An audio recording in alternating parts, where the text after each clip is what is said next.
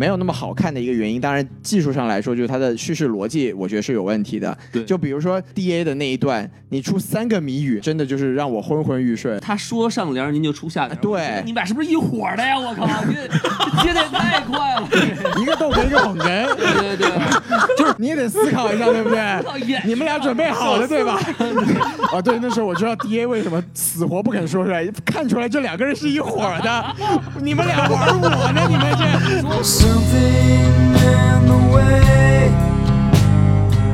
欢迎收听新的一集什么电台，我是龚老师。我是王老师，我是小宋老师，我是西多老师。既然如此，哎，我们四个老师就这么聚齐了。你瞧瞧，对，就是这样，就是我们今天是来这个。呃，录一期新的节目啊，然后在这个录节目之前呢，我们还是要介绍一下我们今天的到场来宾。哎，虽然他们刚刚都打过招呼了，但是大家不一定认识他们，对吧？对，然后，然后，然后我们首先来这个介绍一下我们的第一个来宾啊，他就是这个中日混血的藤校精英啊，生活非常优渥的 HBO 新贵王老师啊。哎，人家塑料啊，他希望你红进简那样。啊，啊你看看这个多熟练啊，母语。我这个都是胡说八道啊，就藤校精英那是假的，对吧？周润那是真的啊。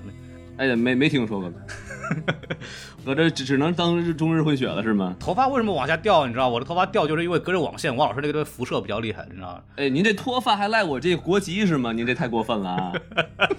哎，你看他承认这个国籍了。哎，没听说过，都是孔老师瞎编的啊！我是正经的中国人，中国人啊！呃，开玩笑啊。呃，下一个啊，著名的什么电台的学姐挚友啊，美漫百科全书，著名的宠物播客好好宠的创始人不是创始人，这个小宋老师啊。哎，大家好，哎哎，学姐挚友，哎哎哎哎，小宋老师怎么自己来没有带学姐啊？对，对此 no comment。没有没有，你看现在五十个五个人收听，其中四个人都是我学姐，厉害了！好家伙，我的，学姐们来出来打个招呼啊！还有还有十个是学姐的男友啊！没有五十四个学姐，后来再来一百个就是学姐男友是吧？就差不多这个样哎，可以可以可哦，以，原来我们一百个人是这么凑出来的啊！可以啊，谢谢宋老师。嗯，然后那个下一个啊、呃刚刚讲话的这个来自毒蛇电影北美分部啊唯一的指定写手，哈利波特文化博客黄油啤酒去化的著名主播西多老师啊。什么玩意儿？哎，对对对，哎，谢谢啊！这个另另外一个另外一个黄油啤酒去化的著名主播孔老师，谢谢您的介绍啊！哎反正反正大家很久没在一块儿录了嘛，我们四个人，然后就突然发现大家各自都多了很多头衔。没错没错，反正咱们四个人是聚是一团火，散是满天星嘛。俗话说得好啊，星星之火就可以聊远了啊，可以聊远了是，您这聊的也太远了啊，咱赶紧聊回来吧。咱们这期聊的是这个电影啊，这叫什么？新蝙蝠侠是不是？孔老师？The Batman 啊啊，这个大家哎特别激动，我们这次这个蝙蝠侠绝对是全网第一解读，好吧？就真的，怎么你请了中队长过来录啊？不请了田径四，好吧？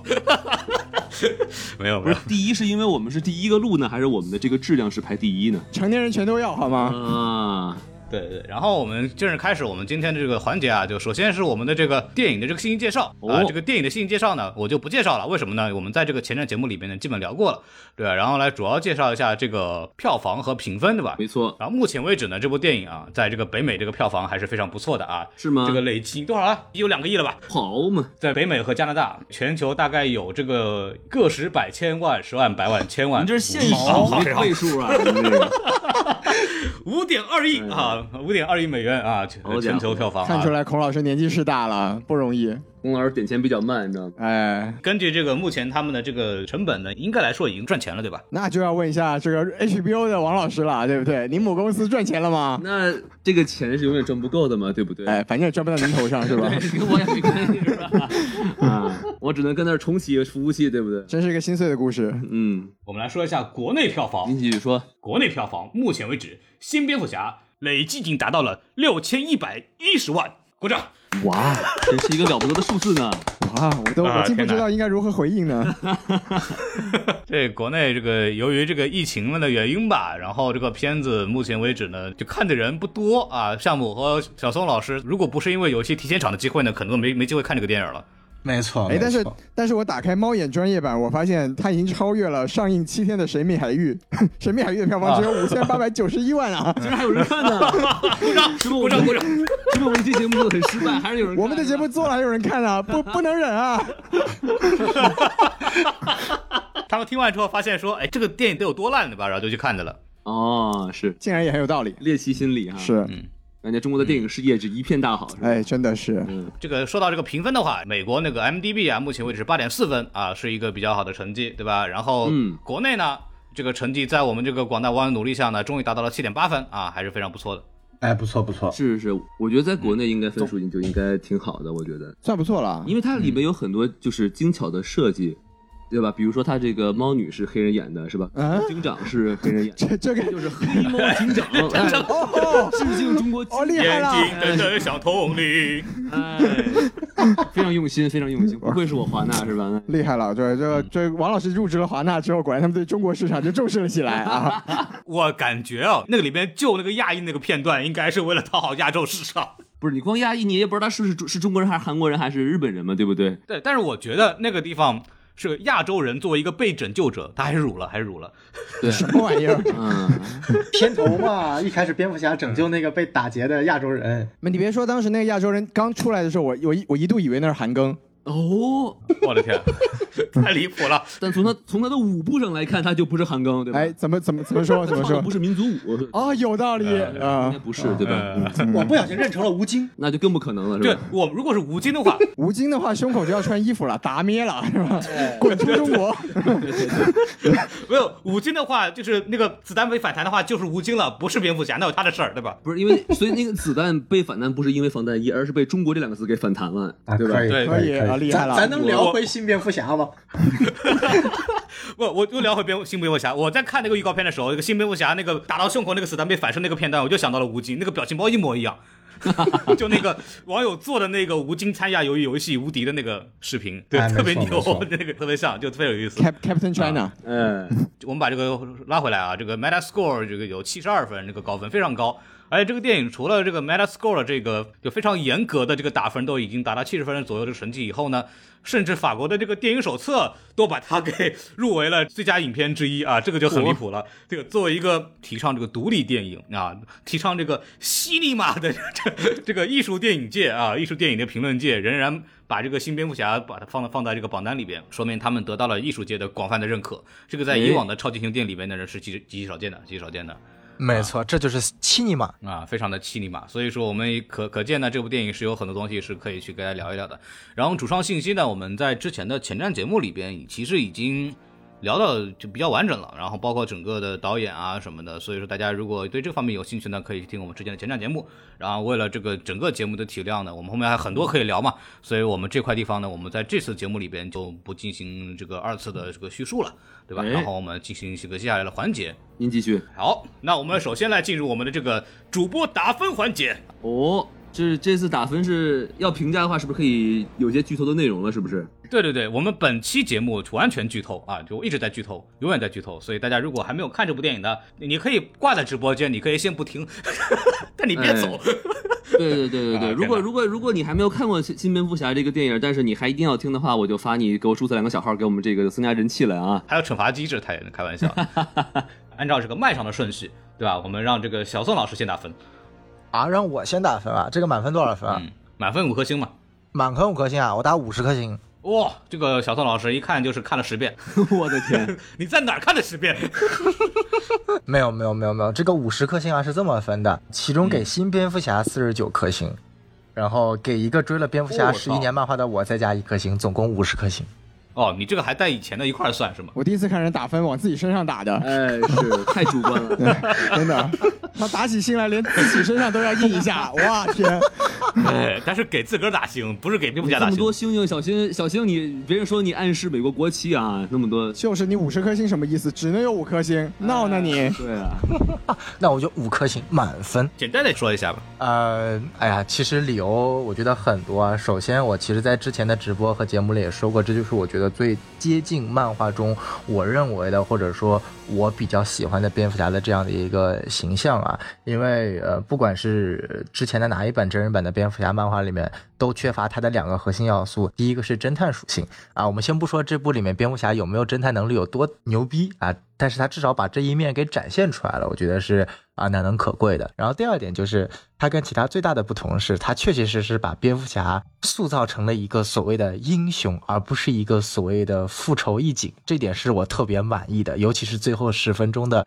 啊、这样的一个呈现。也许有很多人会觉得它俗套，但我觉得这并不是俗套，这反而是把蝙蝠侠这样的一个作为一个英雄，他的一个精神和传承非常好的给展现出来了。然后除此之外，我觉得整个影片呃毋庸置疑的就是它确确实实做到了跟很多。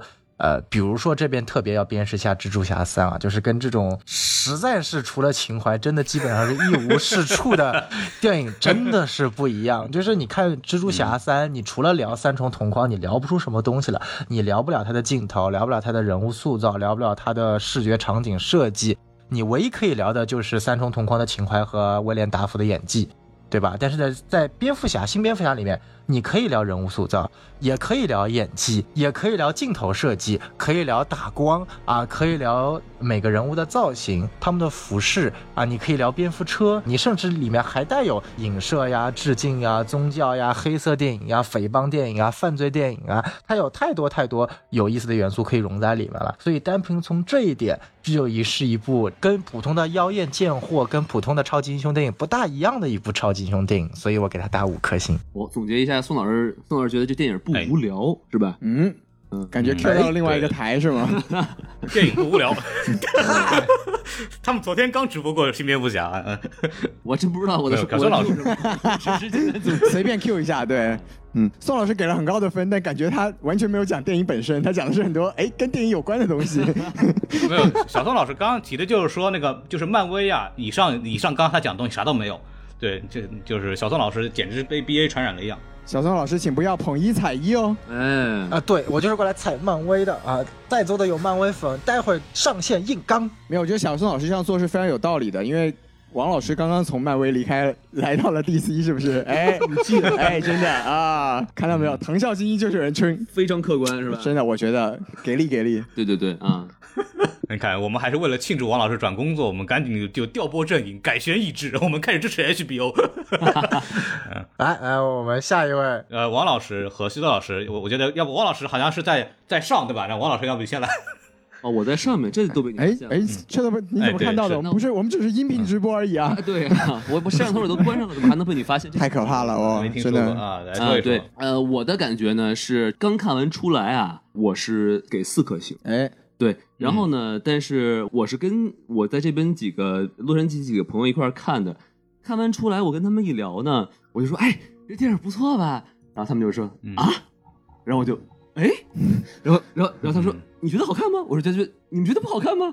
然后我就就尬住了，我觉得我就觉得你们就是差点就嘿哈，然后就是谁 对就 送你来到我身边了，或者感觉好像就是就感觉你好像刚跟你女朋友来了一番，哎然，后你就特别自信的说，哎，刚才我那姿势不错吧？我虽然我很短，但是会旋转是吧？然后哇，你还有这功能啊？然后女朋友说啊，就刚才就三十秒，你就觉得是吧？非常的尴尬，对吧？啊然啊，后就你以为觉得还不错，然后我就仔细想了想啊，嗯，这个好像确实就是有点冗长，因为我的朋友都觉得，就是他很他们有些人并不是那种蝙蝠侠的粉丝，是所以我就觉得。然后听他们那么一说，我觉得确实好像有点冗长。然后呢，仔细一想，还是有点闷。还是三十秒比较好哎，对，三十秒太短了。啊，对对对，我我肯定比这长的。哦，这样子但具体你得看状态。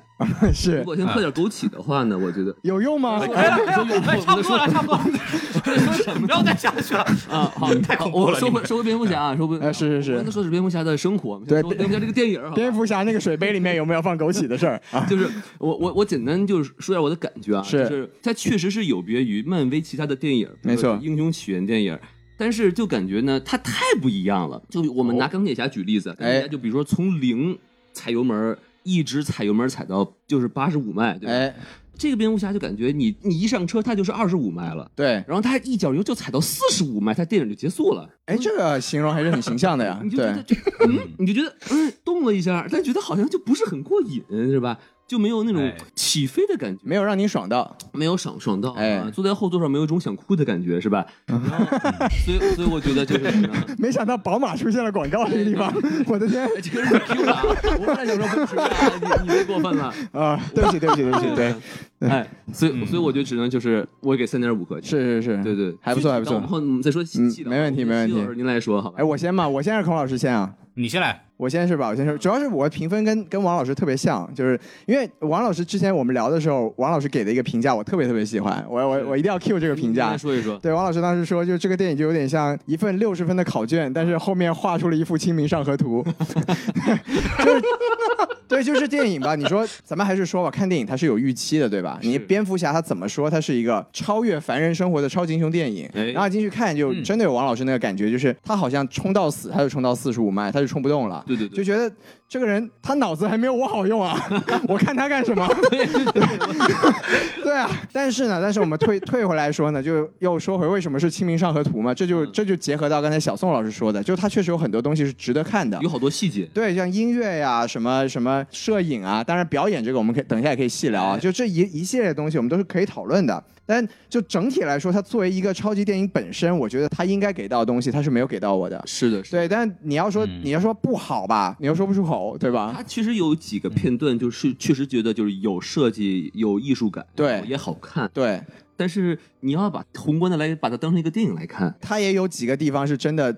我就差一点没有睡过去，对，嗯，我我觉得这个，我觉得这部电影真的是我近几年看过相当好睡的一个超级英雄电影，是嗯，嗯，对，所以我我我就给个，我也是给到三星到三点五颗星吧。就还是那句话，就我不能说它不好，但是它确实也没没那么好看，它主要就是没有那么好看。我觉得这块儿其实我们可以给我们俩留个台阶儿啊，哎，就是因为我们看这个没有字幕是吧？是在万恶的资本主义，没错没错他们不会照顾英文不太好的人，是的所以这电影竟然没有字幕，我觉得太受不了。这里面还有西语，我的哎我的天还，有一本牛？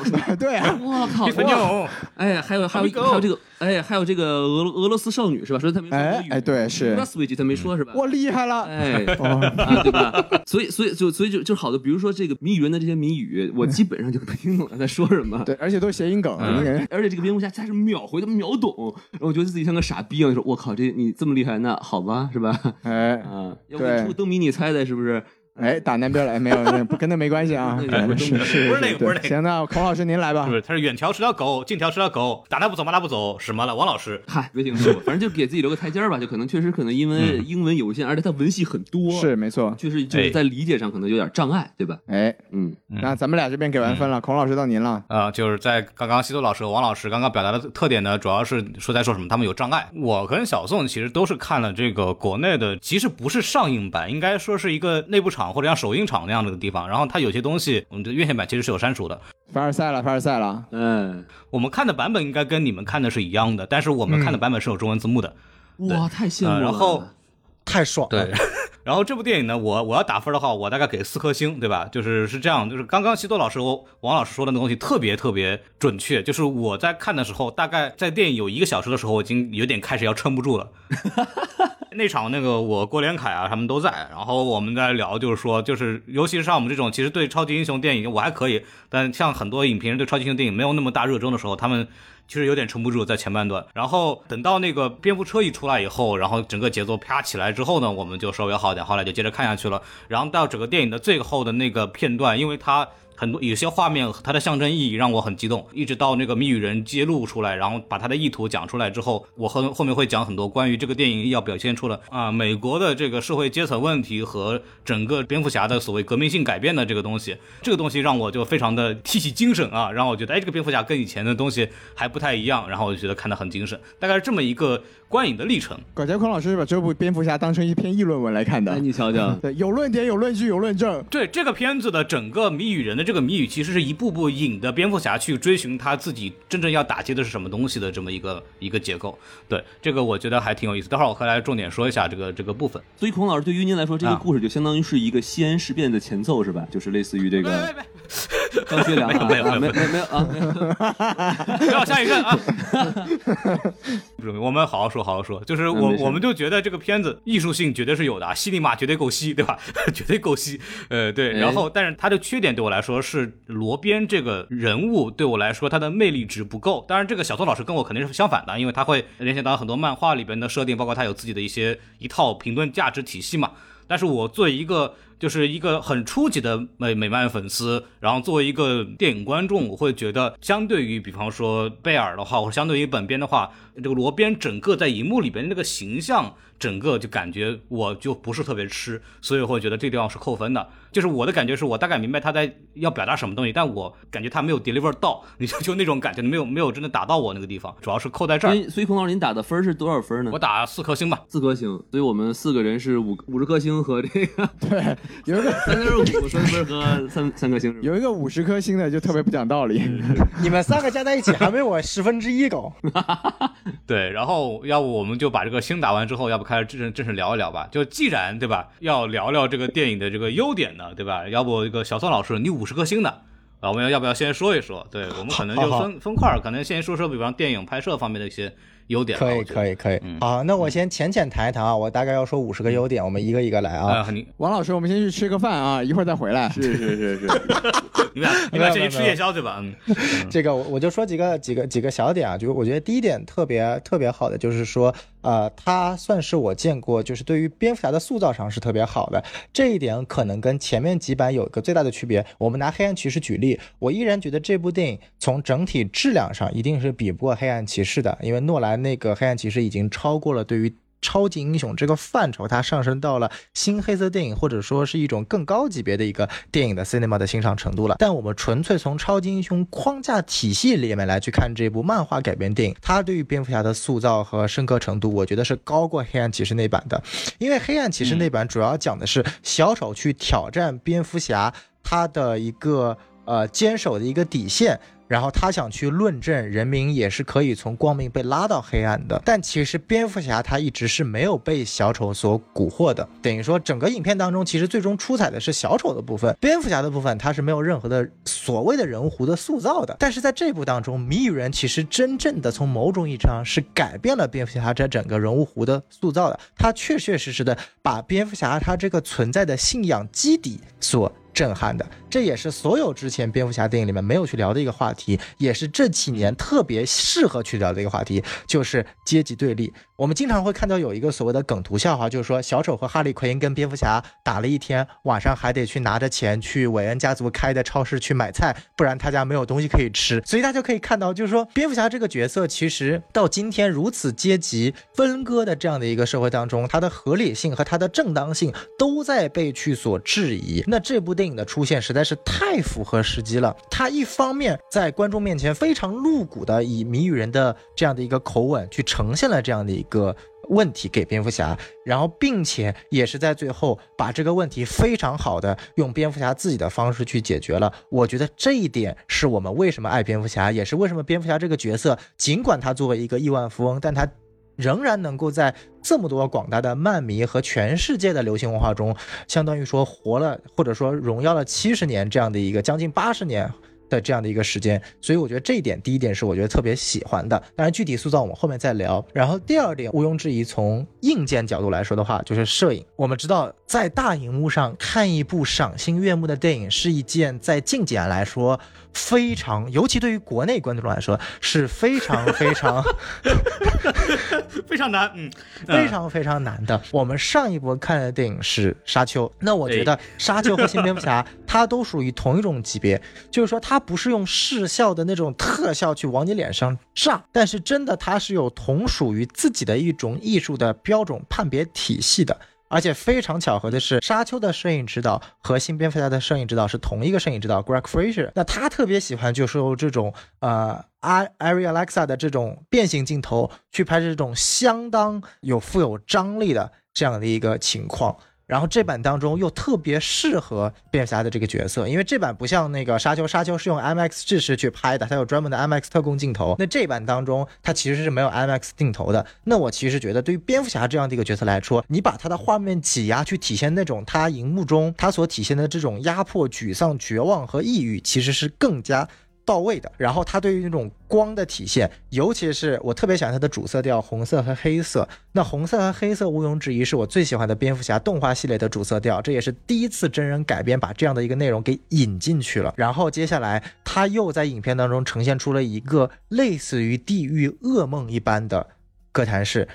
它不同于前面几部，比如说像芝加哥，比如说像底特律，比如说像这个表现主义的大都会这样的一些城市，它更多的你能够感受到这是一个活生生的一个城市。因为我觉得蝙蝠侠这个系列最牛逼的一点是，你从没有想象到有一个 IP 可以把一个城市。塑造的如一个虚构的城市，塑造的如此深入人心，在我看来，应该是没有任何一个 IP 有能力做到这一点的，只有哥谭市活了下来。但是在所有以往的真人版中，我们看到的都是一个被其他存在的城市所替代的这样的一个哥谭市。只有在这一版的真人版中，我看到了一个犯罪丛生的，似乎不存在于现实世界的，但又可以让我信服的这样的一个城市。从它几个地标建筑的一个设计，比如说冰山的夜总会啊，然后比如说维恩塔呀，包括它整个城市的天际线啊，都是非常让我喜欢的。这是第二个板块。我尤其注意到它里边有一块地方是很多大屏幕的地方，就前面有个广场嘛，然后后面是那个维恩塔，还有很多那个大屏幕嘛。对那地方就是完全就是那个纽约的时代广场的那个设置，就一模一样。哥谭市其实就是灵感来源，就是有纽约一部分嘛，所以说那一块就是影片一开始有出现，包括中单也有出现，就是那个特别大的广场，有很多有屏幕的那块，确实就是从纽约这边有非常明显的借鉴。对对对对对，我那会儿很很亲切的，那会儿很亲切的，我我还在看那些大屏幕上有没有写祝谁生日快乐呢，我还在那看。对，什么易烊千玺并没有出现是吗？是吧？嗯，要命了你们！哎，对，其实我说到这儿，我想问一下，就是其实那个小丑，就华金版那个小丑，他的城市设定是歌坛吗？是歌坛，是歌坛。那其实小宋老师刚才说的那个点，我不就不太成立了吗？因为我觉得华金版的小丑其实把这些城市特性一定程度上也体现过了。就你不能说蝙蝠侠是第一个，你如果说没有被城市替代的话，那像刚孔老师和王老师说的，它其实有很明显的纽约特性的。对那你如果说是初次表现的话，那我自己是觉得华金版的那那个在一定程度上已经体现过这个城市的一些特性了。呃，华金版是这样，就是一方面它的年代是在八十年代，所以说跟我们现在所所看到的一个现代版的歌坛有区别。第二点，你可以看到非常明显的华金版的歌坛是。基本上是拿着底特律抄过来的，看不出任何他自己独有的城市塑造的元素的。这个我就不好说了，因为我没有去过底特律。哎，我也没去过，哎，对真的是，对我也没去过底哎特律，对对对，对而且我们也没去过歌坛，所以我也不知道是它独特性在 是不是在这个。对说的好像我们去过歌坛一样。说的好像小宋你也去过歌 去过底特律一样啊。哎，我去过歌坛，我在梦里去过。啊，说到这儿，我给说给大家说一个热知识，就是纽约旧称高森。就是歌坛本来就是先有歌坛这个称呼，才有了蝙蝠侠里边哎歌坛那个称呼的。其实你们说到小丑，华金版的那个小丑，其实我就在想啊，就是我觉得这个呃新蝙蝠侠哈，哎，他其实又想拍出这种就是社会的这种反思的味道，是又但是他又想拍出这个这个就是超级英雄电影的那种感觉，比如还有点爆炸、追车戏什么的，所以可能就显得有点拧巴。哎，王王老师，你已经忍不住要，开始吐槽了吗您让小宋再坚持一会儿好不好我？就我就说，就到这个点儿，都到这个坎儿上。是是是如果他就是朝着朝着这个花金版小丑的那个角度去拍的话，会不会就更容易接受，就或或者就不那么拧巴？你要是说真的，蝙蝠侠跟那个华金的小丑一样的话，那我觉得就更更惨了，就啊对啊，就更加票房就更差了。对对对，就更差了。哎一就是可能就，我就觉得他他把两个就是格格不入的这个东西混在一块儿，就会觉得很很别扭。好，我们嗯，打住这个地方的吐槽，先把舞台交还给小宋老师。好的好的好的没抢过来，可惜。哎，真的是，小宋老师您加油啊，您撑住啊！哎，这个点其实其实想要去理解非常简单，就是呃，蝙蝠侠这样的一个人物塑造，你不可能把他跟小丑的人物塑造，它的内核是一样的，因为它的内核明显是不一样的。如果蝙蝠侠的电影跟小丑的电影所想表达东西都是一黑到底的话，那就可以不用再拍蝙蝠侠了。这我也觉得是很多的呃创作者、导演和一些粉丝在对于蝙蝠侠的这个认知上具有极大的。扭曲和缺陷理解的一点就是，他认为蝙蝠侠是一个一黑到底的角色，所以我觉得这部电影也是。当然，这个点我们之后再说啊。我们刚刚说到了有蝙蝠侠的塑造，有城市的塑造和一些技术方面的塑造。那第三点，我觉得比较我比较喜欢，就也算是我目前就是优点里面最后一点要说的，就是他人物的塑造。那人物塑造，我们先不提罗宾啊，就拿几个配角来塑造。就第一个是猫女，呃，猫女呢，刚刚比如说王老师有提到说，哎呀，猫女变黑人了，但其实在漫画里面，猫女就是个黑人，这是一个非常符合漫画的一个设定了，因为部分的漫画设定里边是黑人，对，就因为它的灵感来源是《蝙蝠侠元年》这部漫画，而元年这部漫画里面的猫女就是一个黑人，而且是一个还没有佐伊克拉维兹长得这么漂亮的一个黑人，是一个就是我们知道这部电影里面的佐伊克拉维兹是有一个非常帅气的这个短发造型，对不对？但是在元年版本的猫女里面，她连帅气的短发造型都没有，她直接剃了一个寸头啊！你就可以想想看，这个造型就是非常非常的，更加的帅气。让你很想说我 Wakanda forever，是不是？哎，哎，她没有把那种。呃，猫女的那种我们传统意义上认知的那种性感符号给体现出来，但是其实这个反而更符合猫女的设计，因为猫女在近几年的设计当中，她其实是最具有代表性的一个女性超级英雄这样的一个形象。她其实去表达所谓的不管是女性主义啊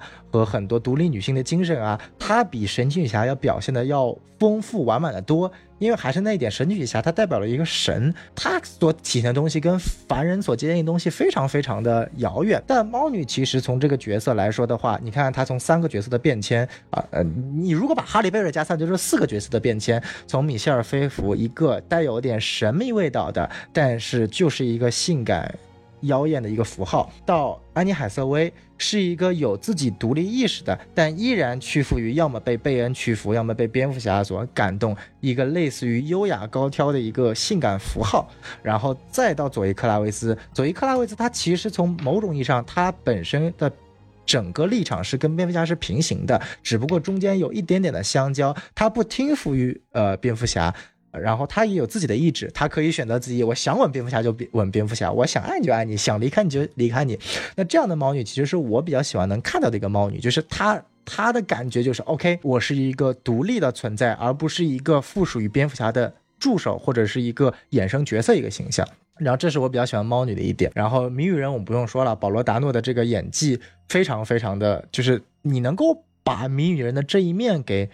展现出来，因为在漫画里面，谜语人我们知道他是一个聪明绝顶的人，他非常非常的聪明，聪明到可以把类似于什么呃漫画里达克赛德的那种机关都给解开来。但这种聪明其实你放在真人版里面是没有太强的意思的。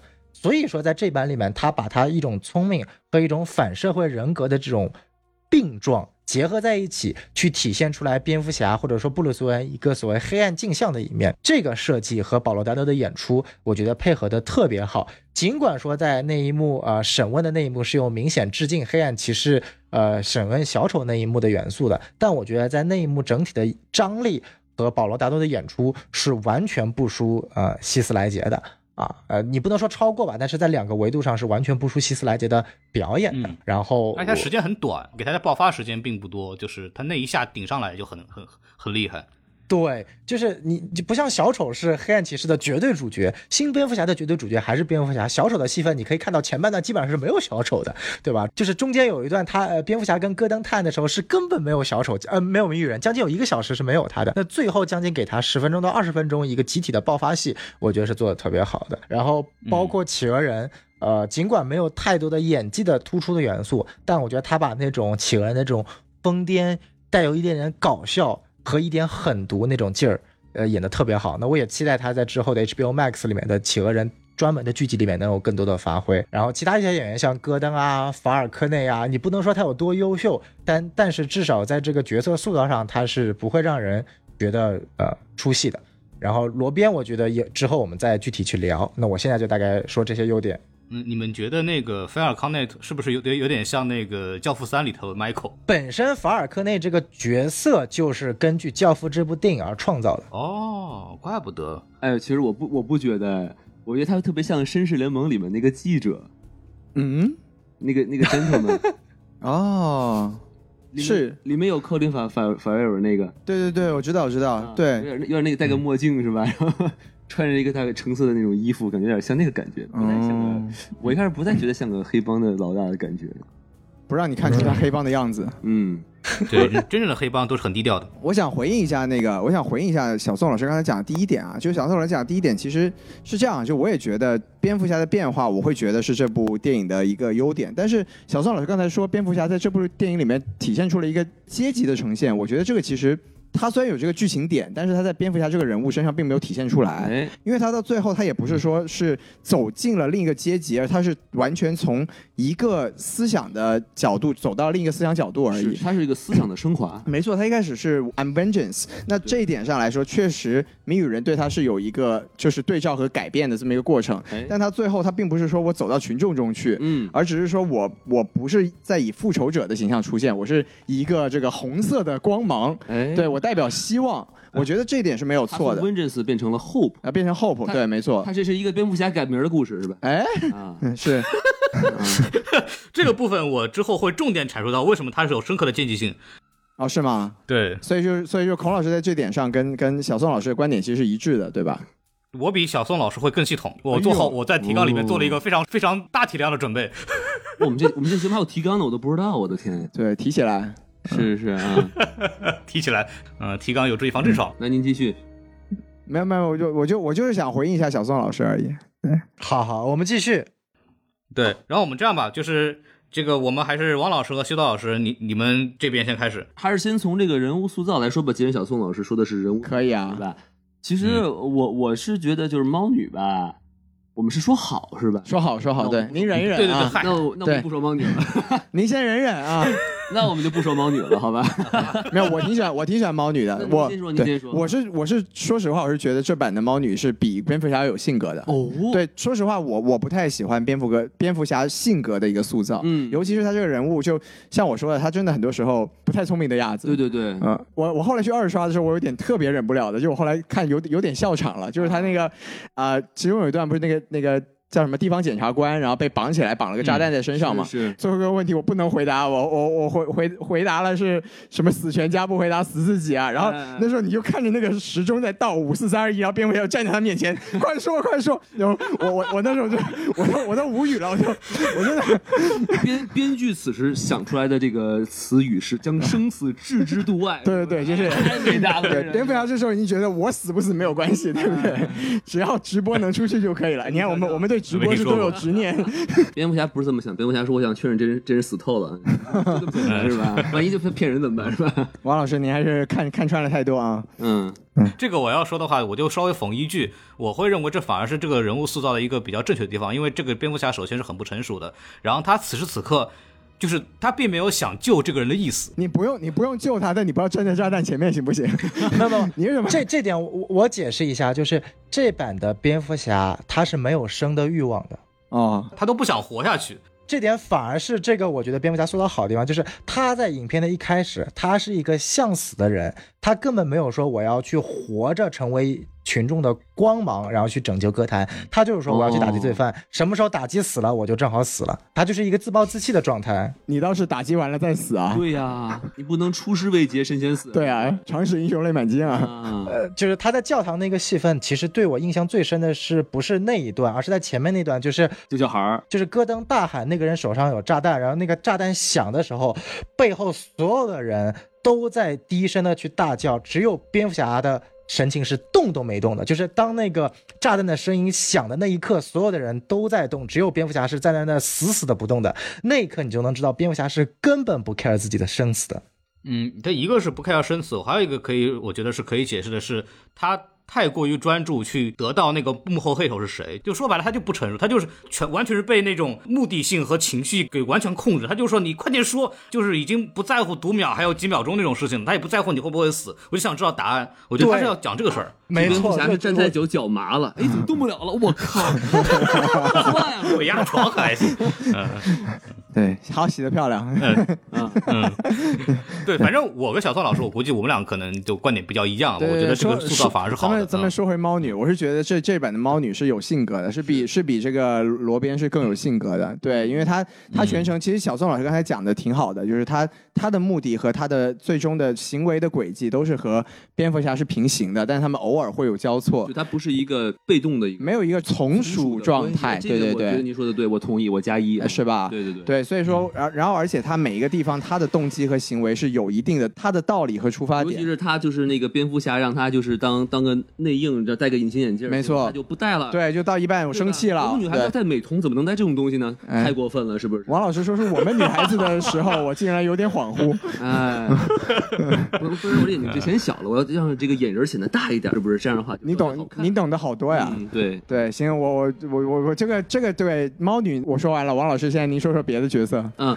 就是我我其实就是企鹅人这个角色，我也我想说一下，咱最后说蝙蝠侠哈。哎，可以可以咱先说从简单的来挑，先行啊先挑这个软柿子。啊就是我哎，就其实我之前我对对企鹅的印象啊，还是在马化腾啊，不是马化腾，哎什么是不是马化腾啊？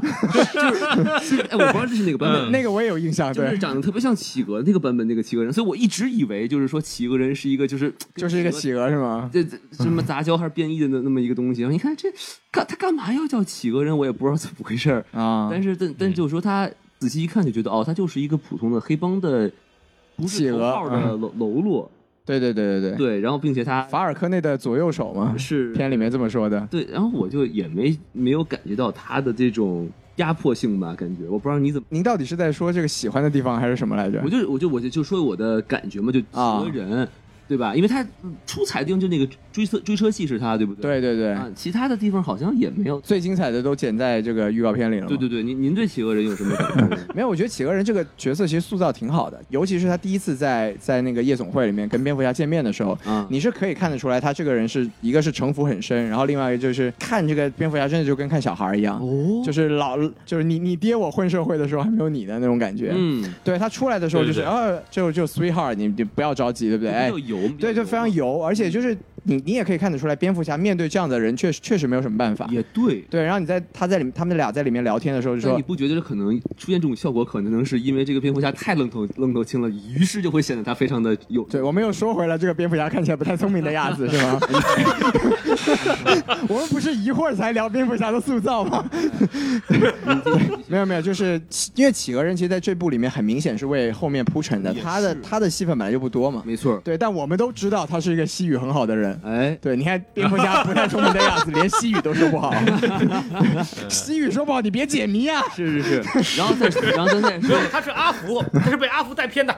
哎，啊，对，然后咱再说这个谜语人哈。行，谜谜语人其实我也觉得就是就挺迷的。就不是很理解，因为就之前的那些超级电英雄电影，我们就拿这些来对比嘛，对吧？对就一般都会有点所谓的超能力或者有点特别之处，是吧？是比如说像什么秃鹫是吧？他也有个高科技在那儿。嗯就这位，您怎么您怎么第一个想到的反派是秃鹫？我也是完全不理解就，往那个软软的找嘛，对不对？你非得说灭霸，那就这也太软了。也不合适，是不是？对不对？是是是，您说都对，您说都对。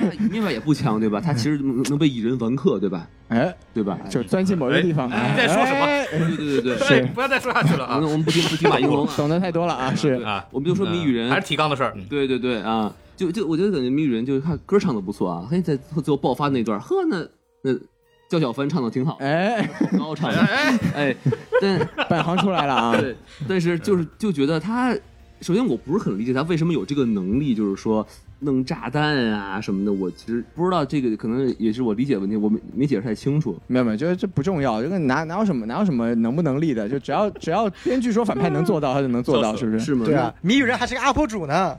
啊啊，这哎，还真还真是，跟我们差不多是吧？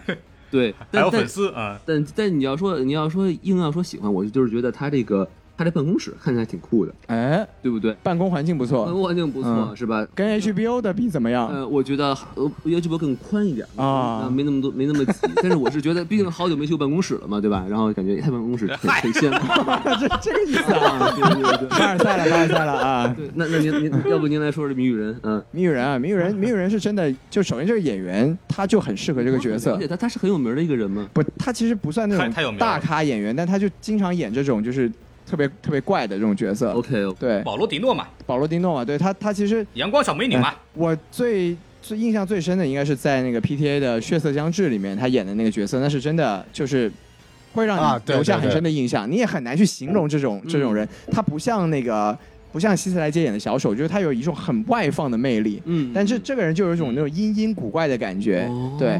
但是呢，在这部电影里面，我是觉得有点过，就是就是他他有很多地方就特别像戏剧演员，哦就比如说他第一个镜头出来，你看敲完那个市场之后，他拉胶带那个动作，我当时我第二次看的时候觉得有点好笑，嗯，就是跪那然后仰天，四十五度角仰望天空，拿出了一卷胶带，滋啦。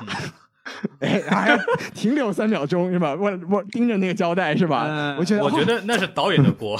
就拍的很有仪式感。好做作，好做作，充满了仪式感，是拍的很有仪式感这。样的男人都很浪漫。啊，是吗？对对对，可惜他没有女朋友，是吧？好，我们继续说回来。对，但但是总但是总体来说对总体来说，我我没有我没说你是吧？那哎，对我们孔老师啊，各位听友，孔孔老师我们也单哎，身是吧？这这然后孔老师也是一个聪明绝顶的人呢。对对对，从头发就能看得出来，哎就是对，他的头发用一只手就可以数清楚，是吧？哎哎，什么哎什么什么玩意儿？哎，您继续，您三毛流浪记啊？对，没有没有，就是塑造挺好的。对 我也不知道还能说什么，对，还能说什么？还什么说？对对，毕竟他这个露脸的戏份也不是很多，对对对其吧最后就露了个小脸儿。其实不露脸的时候更有更有感觉。对对对嗯，那那咱们再说说这蝙蝠侠好不好？行啊，这蝙蝠侠就是我我直观来看啊，是确实是与众不同，那必须的。就不像这他不像这个这个克里斯呃 Christian Bale 是吧？对就是那个诺兰那个蝙蝠侠，就感觉就是说他有很强烈的反差。这个平时呢是一个高富帅，没错，对女人的这个吸引力也是无敌的，对吧？很自信。哎嗯，，然后到了晚上呢，如果没有女人的话呢，他就是一个蝙蝠侠，对吧？对吧？主要他在穿什么衣服，他要是没穿衣服呢，他可能就不是蝙蝠侠；然后他穿上衣服呢，他就一定是蝙蝠侠。他就是那种，超级英雄的身份由他的服装来决定。然后，哎，没人听我说什么东？西？有人听懂就好了哈。是他就是那种行侠，也不叫行侠仗义，他就是打击犯打击罪犯，对对，然后我觉得这种反差哈，就感觉是对于观众来说，觉得哎，这真是好帅，我我非常想成为这样的人。哎，但是这个蝙蝠侠就觉得这哥们儿特别惨，对对对，就觉得哎呦好揪心，这个小朋友是吧？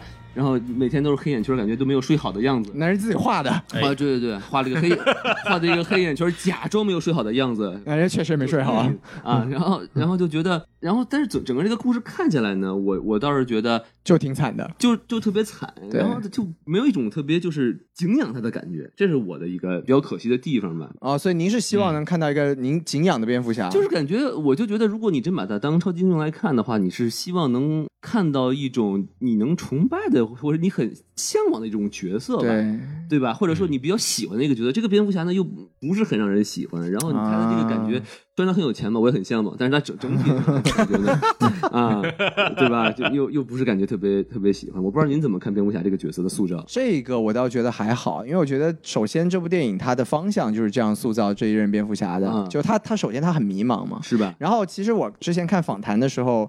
就是帕金森他自己也说，他说他抓这个角色的一个他自己认为最核心的情绪就是 sad，就是特别悲哀。对对就对，就其实我觉得王老师说的那个点，就是我们普遍意义上对一个超级英雄的一个非常正常的理解，就是他不管是有超能力也好，还是他有一个有钱吧，也算超能力吧，嗯，对，但是他是有一个超越常人的一些东西，对对对，然后他用这个东西来做超越常人的道德观念的一些好事儿。我们这么说吧，哎，但其实这一部这个蝙蝠侠，他最强调的就是他其实并没有走出来，是他一直他在全片里面都是那个一到晚上就会想起自己的父母被杀掉的那个小孩儿。哎，然后他其实也有一个，就好像也是帕丁森自己说的，就是他其实每天晚上在外面打击罪犯的时候，他都是在重演他父母被杀的那一夜。比如说我我今天阻止了一个犯人，那是不是就可能有一个一个孩子他不会失去他的父母？嗯，对，但所以说我但就没有想到他打的那个人也可能是个孩子，是吧？啊，对，也会有一个家长失去了孩子。他，父母倒没事儿，孩子倒没事儿。孩子出了问题，好有好有道理。对，没有了，就是所以所以就从我的角度来说，这这个其实是个应该算是喜欢的地方吧，就是我觉得他是精准的抓到了蝙蝠侠以前可能也像小宋老师说的，可能在以前的作品里面，大家忽略他的一个点，就是他其实是一个身世很凄惨的人，虽然他很有钱，对所以其实大本在这这一点上抓他的精神。我觉得一定程度上抓的也是很对的，就是他能抓得出那种惨惨的感觉，哎，而贝尔的版本就是信念感特别强，是。就是你你知道他就是要改变世界，嗯，对，你知道他就是已经已经迈过了自己的心魔对对对对对，啊。就是就是对。就藤校精英中日混血 HBO 新晋那个人，我不知道您在说谁啊，但是我很受用，一下子形象就立体了起来，对不对？我瞬间懂了。对对。都是您要蕊分，您跟我说，好吧。哎哎，你看这个效果达到了，对对，就是王老师给你做一次竞选演讲，你就不用再从别人那拿钱了。哎，您这个台词我很熟悉，您是不是刚刚把那个酒店买下来了？对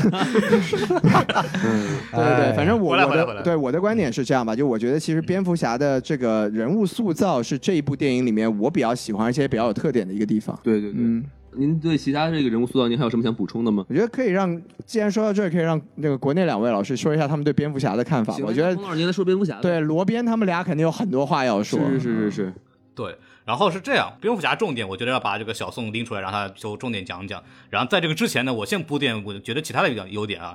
对，首先呢，就是刚刚提到这个镜头，我就特别喜欢他那个，就是这个很多光影的塑造就特别好，对吧？特别著名的就是那段追车戏之后，然后夸嗒倒过来，这个企鹅人倒在了那边看，然后蝙蝠侠太帅了，这么走过来，然后旁边那个火焰和水形成那种倒影的那种感觉和那种那种什么热浪那种那种状态，那都很帅。就是唯一美中不美中不足的就是这个罗伯特帕丁森这个走路姿势啊，实在是就是太晃了，你知道吗？就是就是我如果大家有机会就在可能一个月多后之后上资源之后，或者是我上流媒体之后，大家可以去两倍速看，然后就你就可以感受到那种明显的抖动，他的肩在抖，就是一个演员怎么体现出一个他这个走路的那种很帅的感觉，他的肩一定是不能晃的。他他他肩一晃，他就容易抖。然后普罗帕丁森就给我的感觉，他走的就是不够的不够的潇洒，就会显得有点笨拙。但是那个画面是帅的，就是马特里夫斯用他的这个镜头和画面和灯光，把这个蝙蝠侠的这个塑造，嗯，就只要那个蝙蝠侠不再走路，就不再行动，不再做表情，他就是最帅的蝙蝠侠。不是孔老师，您可能但是我想象一下，他他有可能那个路不太平是吧？他走，哎呦我去是吧？差点崴到脚是吧？对这个小宋老师肯定不同意嘛，但这个这个没关系。还是哥谭市的问题。哎对，没有，我我先说一点，就是我特别同意孔老师这点。我因为我跟孔老师不同意的点是他眼神塑造，但是在走路这一块，我当时看我最明显的感觉就是罗边在走 T 台，他故意要怎么抖肩，显得我是哎 I am Batman，然后就是一边抖肩一边走 T 台那种感觉。特嘚瑟，对，就是嘚瑟。我对此的解释就是他。前两年还是在塑造出那种就是老子就是阴暗中的蝙蝠侠、复仇使者，所以我走路要嘚瑟这种感觉，这个确实是我觉得有点问题的点。所以他没范儿嘛。对对，这点我跟孔老师是一致的。这个故事就是告诉我们为什么我们高中和大学的时候要参加军训，对不对？肩膀不晃啊。对 这个其实对角色塑造还是比较重要的啊。这个就我觉得我要说的核心点在于，就是这个光影确实打得非常好，去弥补了罗伯罗伯特帕丁森在表演上的一些问题。这个是是一点，对吧？还有一个就是他用了很多的这种过肩镜头，是稍微把蝙蝠侠带一点点进去，把画面带一点进去以后，就会塑造那种就是蝙蝠侠一直在窥探的感觉，他会有那种紧张感和神秘感。这个比较明显的这种用法，一般是在他们在犯罪现场的时候的这个画面，好像所有的不管那个镜头的主角是谁，里边所有的画面里面都会带蝙蝠侠一一点点的身影进去，把那个蝙蝠侠那种掌控一切的那种感觉给表达出来，或者他会有很多过蝙蝠侠过街镜头，其实都表现出蝙蝠侠在观察这些每个人讲话啊、整个环境啊什么的，这种镜头语言都做得非常好。然后我个人其实除了镜头之外，还有一个音效的地方，我觉得最做的最好的地方就是他用了很多这种现实音效去做那种转场和压力释放。比方说，它里边多次用到了那个地铁那个刹车的声音，吱啊一下那个声音，每次那个声音一出来的时候，都是一次转场，并且是。前面有一场，一般来说都会有一场比较压抑的那种非常紧张的戏，就是比方说，呃，蝙蝠侠去找到那个企鹅人去对峙啊，比方说那个 D A 被那个谜语人给暗杀呀那一块，每次那个那个画面一结束一转场都是那个弟弟的声音，然后这种声音就很很很好的就做了一种张力的释放。就把大家那种紧张情绪咵一下给释放出去了，他就用了一个现实里边用到的这个电影音效，就把这个情感给做到了，就这是他在这个影像上和这个声音上做的非常好的地方。啊，我是觉得这个是非常好的。就那其他的很多老生常谈的东西，比方说黑色电影里边就是反复的大雨，对吧？然后霓虹灯光，我在看的时候，就是很多人说那个七宗罪、大卫芬奇啊什么的，但是我看的时候，我跟小宋老师说，我感觉有点像看到了那个南方车站聚会的感觉，就因为南方车站聚会其实就是跟着黑色电影的那那套东西学的嘛。嗯哼，就包括那个骑车、霓虹灯、那个摩托车追击戏的时候，包括整个摩托车的这个大灯掠过镜头，这个一晃都很像，就这套东西就是很黑色电影的那一成套的东西全用上了，就觉得就看得很爽。然后我们来说说蝙蝠侠，呃，要不要不我先说完，你再重点说吧，啊还是怎么着？可以啊可以啊好吧没问题对，然后先是这样吧，就首先我对蝙蝠侠这个人设是是可以理解的，就是我是觉得他是 OK 的，OK OK 点在于就是说，就首先我们大家都是知道这个东西的设定是蝙蝠侠的第二年开始，所以说他有很多的不成熟，包括他源自的漫画，像这个 Year One 或者是 Earth One 都是表述的就是蝙蝠侠刚刚成为蝙蝠侠的这么一个阶段，所以它里边用到的所有的就是阴郁的、脆弱的。少年气的那种感觉，包括王老师讲的很多，就是不经思考的一些动作，呃西多老讲的很多很傻的这种策略，其实都是能够理解的。就是他作为这样的蝙蝠侠，他的人设是不崩的。对，包括他里边很多低科技装备，那个时候他也没有福克斯，然后也没有人帮他去真正的去做那种设备的东西，然后他就完全全是自己发明的那套玩意儿。然后那个特别好笑的就是他做那个滑翔翼的时候，咣叽一下 从那个桥上摔了下来，那个东西我觉得。看上去都很不蝙蝠侠，就是我当时看完这个电影的时候，我当时发朋友圈说这是一个给蝙蝠侠祛魅的电影，就是所有我们过往喜欢蝙蝠侠的那些很帅的、很潇洒的、很聪明的那种地方，这玩意儿全都没有。这部蝙蝠侠的智商全在点在猜谜语上了，别的都不太行。但整个形象是对的。这个时候的蝙蝠侠他成这个样子是很正常的，包括配上罗伯特·帕金森，整体这个人演员本身自带的阴郁的气息，整体来说都非常合适。所以这方面来说，我都是特别喜欢的。对，包括他的表现出的那种阶层的傲慢，但这个会我会之后讲。他对猫女说：“你那个朋友他就是活该，因为他可以选择不去干这个事儿。”然后猫女跟他说：“你跟我谈选择，你是不是家里很有钱？” 对，他是没有这种东西的。就这个塑造点就非常好，就把蝙蝠侠的这个所谓的积极局限性给表达出来了。所以这方面来说，对蝙蝠侠的塑造也是非常到位的。蝙蝠侠就应该说，如果我有钱的话，你会跟我在一起吗？是吧？这就比较好了，这个故事。没听说过。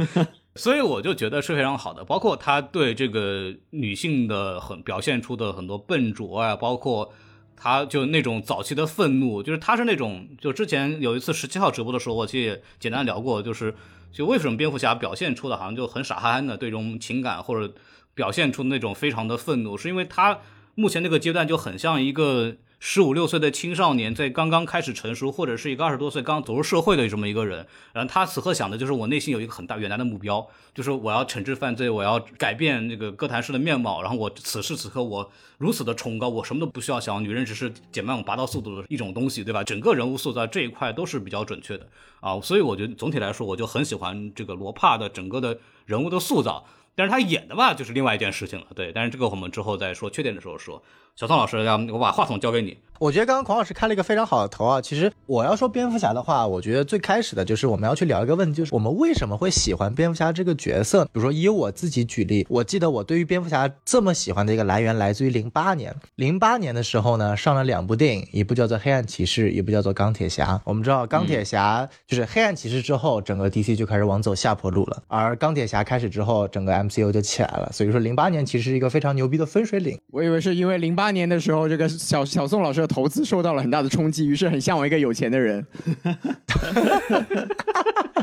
零八年的时候，我刚看完这两部电影，我就觉得两部电影的结尾，一个是钢铁侠他肆无忌惮的说出自己就是钢铁侠这样的一个身份，而黑暗骑士的结尾是。蝙蝠侠隐藏了自己正义的一面，选择做了一个黑暗骑士，让大家所有的怨言都到他身上。这样两重深度和意义上完全不在同一个级别的表现，让我当时看完这两部电影之后，我的想法就是说我肯定只会爱蝙蝠侠，所以我之后的所有电影对钢铁侠这个角色是根本。无感的，这里不是踩一捧一啊，我只是说我为什么会喜欢蝙蝠侠这个角色。那当我后续去了解蝙蝠侠了之后，我会发现，其实不管像孔老师刚刚所说的，他很帅，他很潇洒，他武打值非常强，他智力非常牛逼，可以暴打各个正义联盟成员，他的高科技能力特别强，一直这些都不是我作为蝙蝠侠的粉丝最希望看到的。我最想看到的是，为什么蝙蝠侠他会选择成为蝙蝠侠，他为什么会有正义的一面？那从贝尔版本。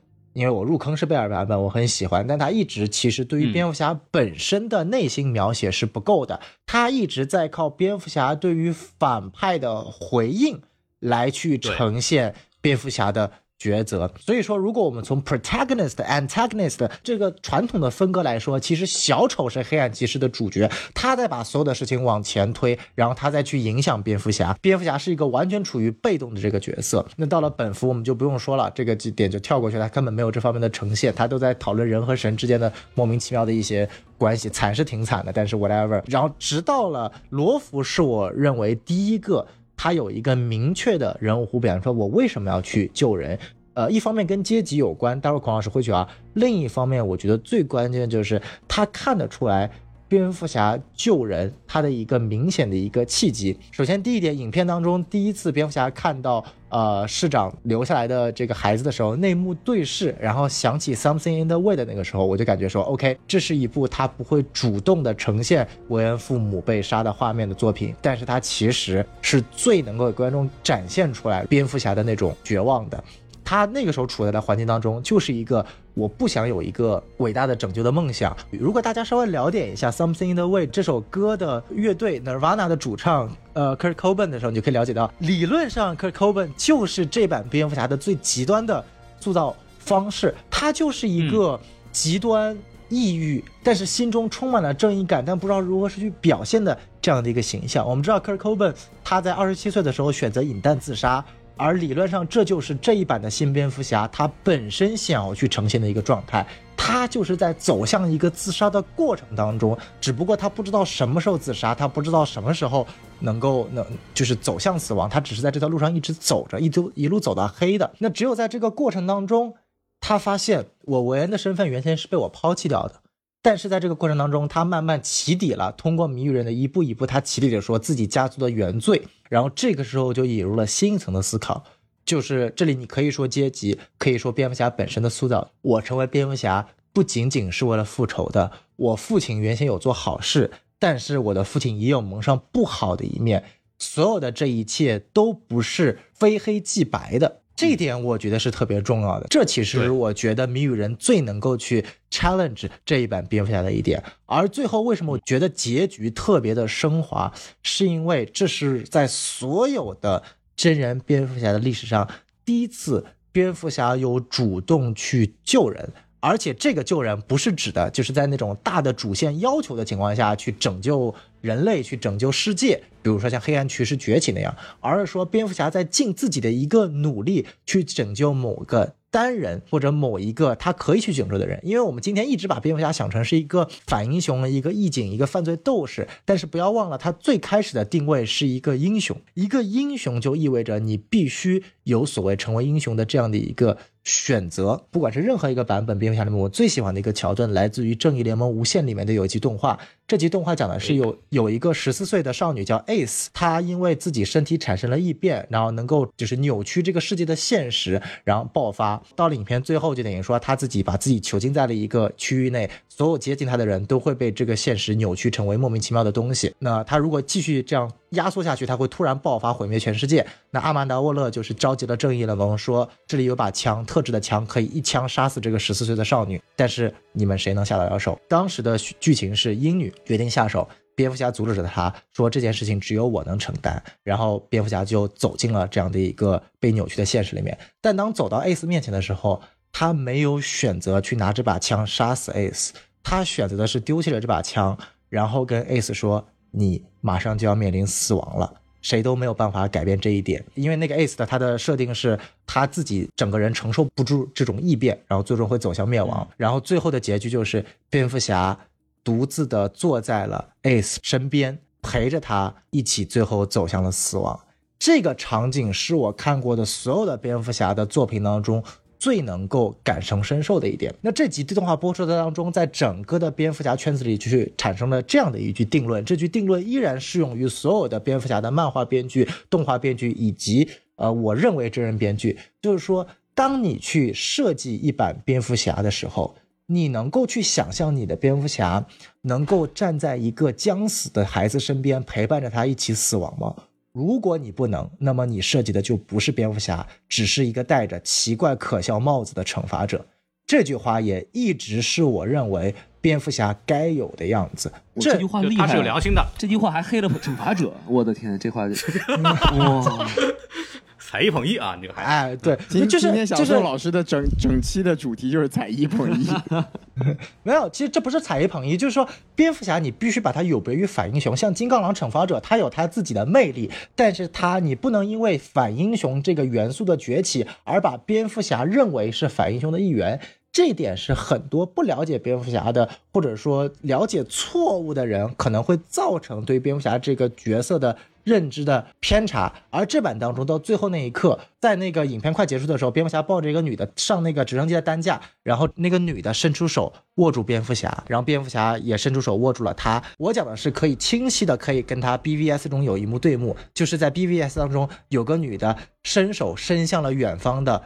超人来体现出超人的神性，那这两幕场景对我来说就是超级英雄你是否能够拿住他内核的一个清楚的展现。BVS 那一幕帅不帅？帅，有没有油画的史诗般？有，但是它不符合人物塑造。超人这个角色是不可能在灾难当中活生生的看着一个受灾的人向他举手，然后自己在那站着不动的。这个角色是以画面来牺牲了人物塑造的。但这个版本当中，蝙蝠侠他理应是黑暗的、扭曲的、愤怒的、不接近人民的。但是他在那种环境下会主动去接受一个人的握手，去证明他有内心英雄的那一幕，这是我认为我看这部蝙蝠侠最喜欢的。小小宋老师，我想我想问啊，那您说您是说这个是第一次有体现出蝙蝠侠就是主动救单个人这个意思吗？呃，不是说主动救单个，而是他自己心中有成为一种就是。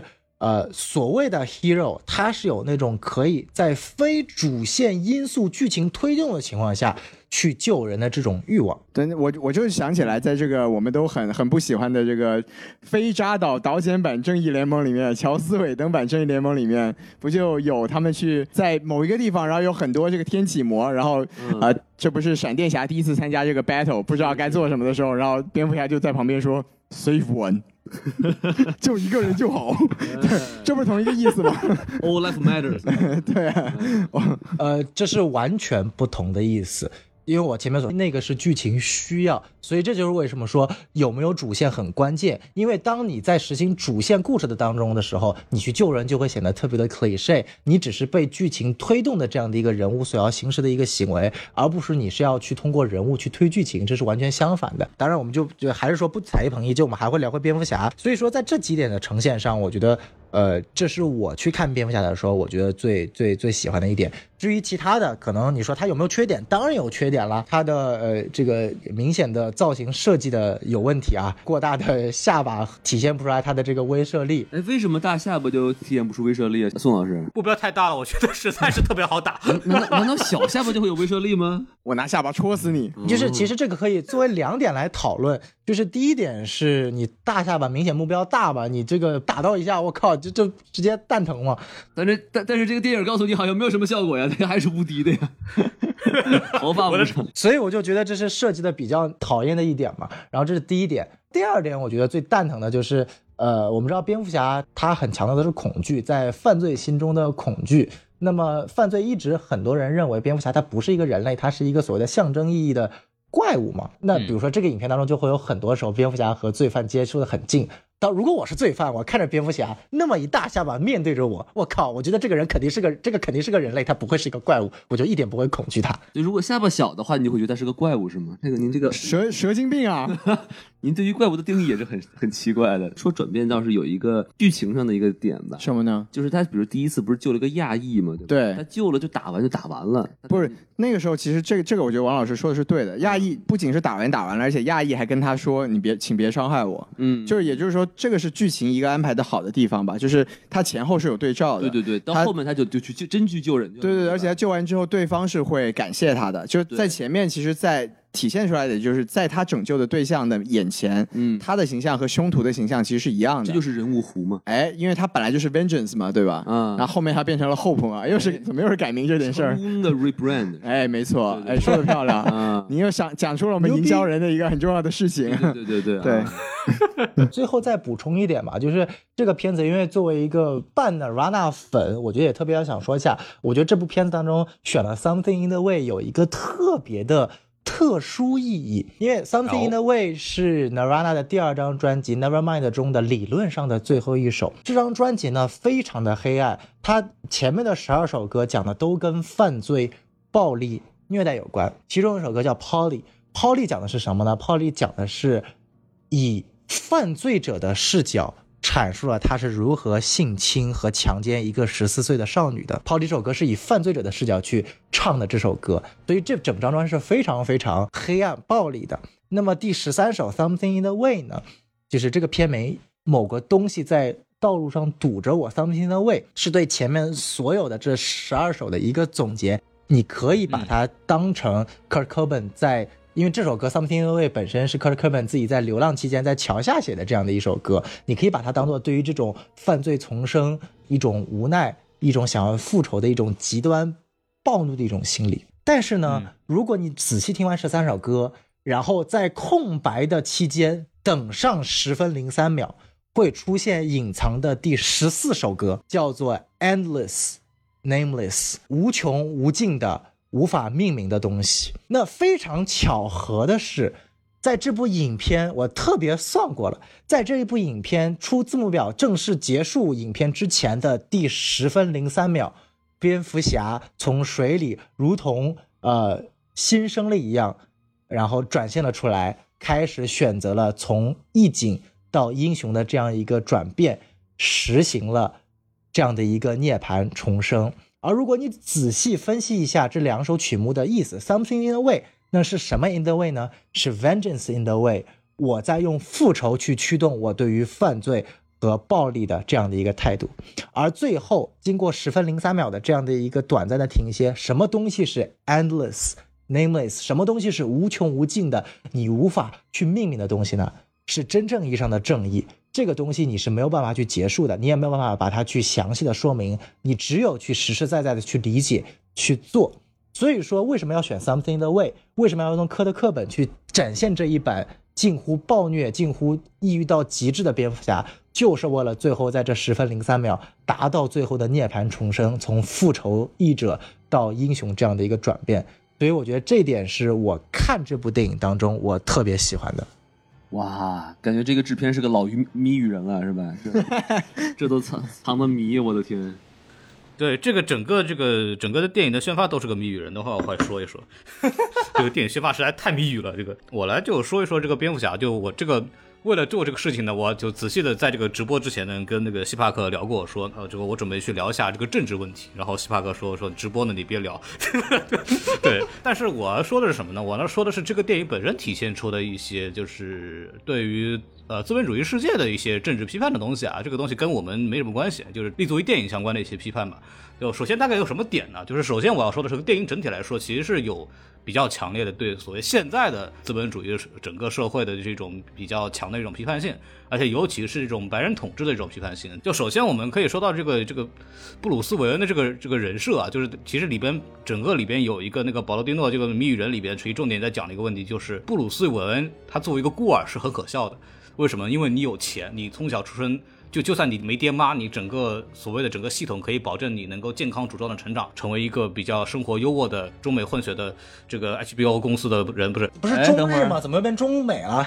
差点忘了忘了血统啊！孔老师要要因为这个布鲁斯韦恩的家财来剥夺他孤儿的称号，哇，这个简直是太可怕 啊，了。这不是孔老师做的，对这是谜语人做的啊，谜语人的意思就是说你不配成为一个孤儿，其实就是比惨嘛，嗯，比惨比输了。就是。嗯，你是这个不公正体制的受益者和维护者。不是有很多人在说，难难道整个歌坛就没有人能猜得出来布鲁斯韦恩是蝙蝠侠吗？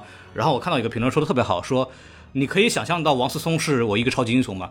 我们很难想象吧？就 我觉得孔老师在咒死王健林，好可怕。我就我就我就孔老师在弄一个奇怪的标题，是经呃那个是歌坛一少年因为过于有钱而被孤儿团体排斥，啊你你不配成为孤儿是吧？谜语人这个意思，他其实表达出来就是这个之后杰森对这这些人的看法，就是说你就算你是个孤儿，你都跟我们不是一个赛道的，你都是那种不公平的，没想到连孤儿圈也开始内卷了。嗯，大家都不是一类人。然后特别喜欢那个不懂西班牙语那个桥段，那个桥段也是故意的。他其实搞错的是那个 L 和那个拉的那个冠词，他他意思其实没有改变，都是你是一个带翅膀的老鼠。但是那个冠词它是根据这个宾语的这个阴性和阳性来去改编的，所以他犯了这么一个小错误。然后这个冠词是谁搞错的呢？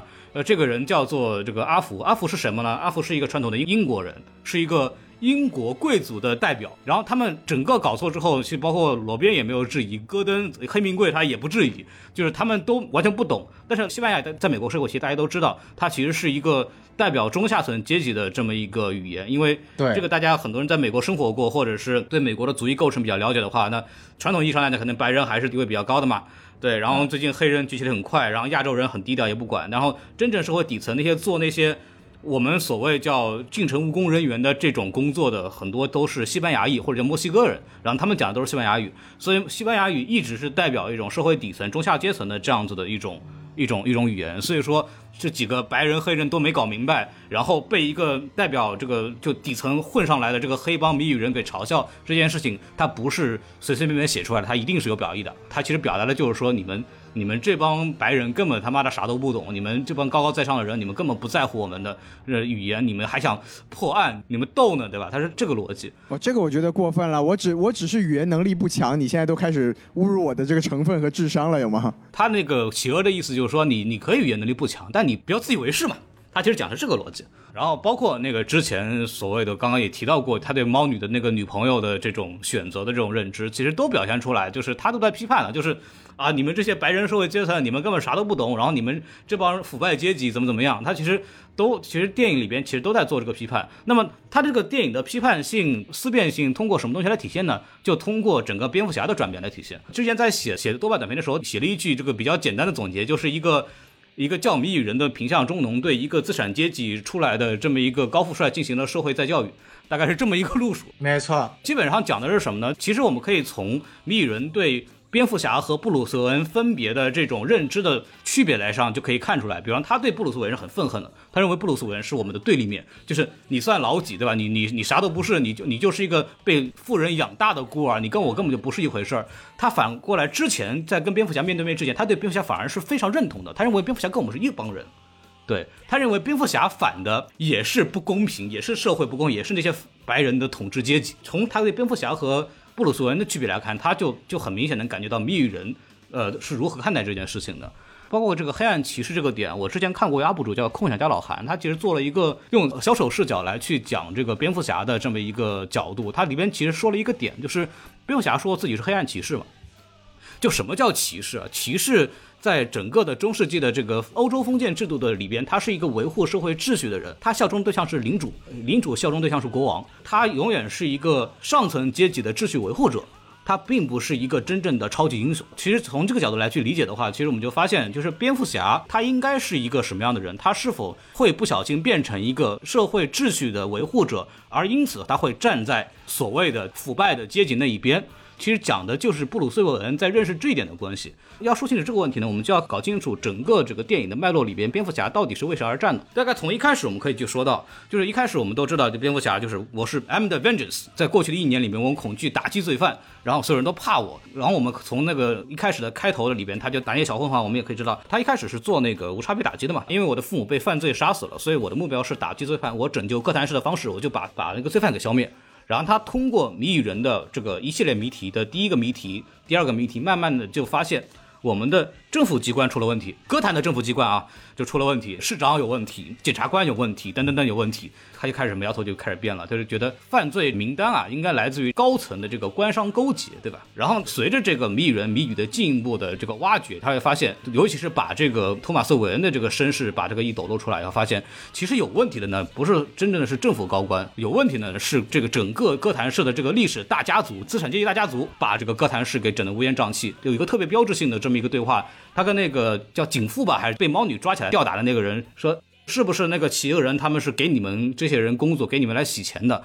然后那个警察说不对，我们是替企鹅人、替法尔康内他们打工的。他其实有这么一层反转哦，原来就是真正的问题不在政府机关，真正的问题是背后的整个统治哥谭市的这个资产阶级大家族。这然后这就是一个他对社会主要矛盾的认知出现了改变，听上去是不是特别像政治课？就就这么回事儿。然后还有一个就是他对这个整个。暴力执法的这种改变，一开始他就说我是 vengeance，然后我把这个罪犯打到谁都怕我，对吧？然后他到什么时候开始转变的呢？直到那一刻，当发现谜语人的信奉者被抓起来说说你是谁，我是 vengeance，然后他就突然发现，哦，原来在他看来是坏人眼里，其实他们两个是一样的，仇恨和极端愤怒的这种暴力的方式，并不能真正的解决这个问题，这会让我变得跟这些所打击的反派是一模一样的，包括他。我们可以在早期的这个罗宾在打击犯罪的时候，就会故意多打两拳，把他们揍得半死那种啊，就是其实都是他这个整体愤怒和仇恨的体现。这就发现自己的局限性，就是我一开始是为了敬仰我的父亲，我为了复仇我父母的死亡，所以我成了这么一个所谓的英雄，然后来打击犯罪。后来发现就是不对，首先我爸妈就有问题，就是我爸妈就有问题之后，我替父母报仇而打击罪犯的这个初始动力就不成立了。然后他就开始开始慢慢的就说，那我的目的是干嘛呢？我的目的想了半天，就应该去激励人民，要去鼓励善良的市民和市长，而且他不只是要鼓励的问题，他要把这个各个阶层给捏合起来。我这里有个特别好的镜头，就是大家如果注意到最后发大水的时候，他蝙蝠侠去伸手拉人，他拉的第一个人是谁？他拉的第一个人是原来市长的孩子，他拉的第二个人是谁？他拉的第二个人是新的市长。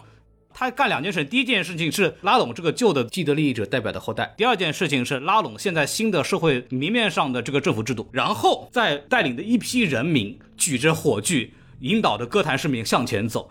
他如果后面没有这个很漂亮的举着燃烧棒，然后领着大家往前走的这个很唯美的镜头的话，我还不会这么想。但是他刻意给了这个镜头这么长时间去铺陈，那么前面的先去拉谁，再去拉谁，他就是一定有象征意义的。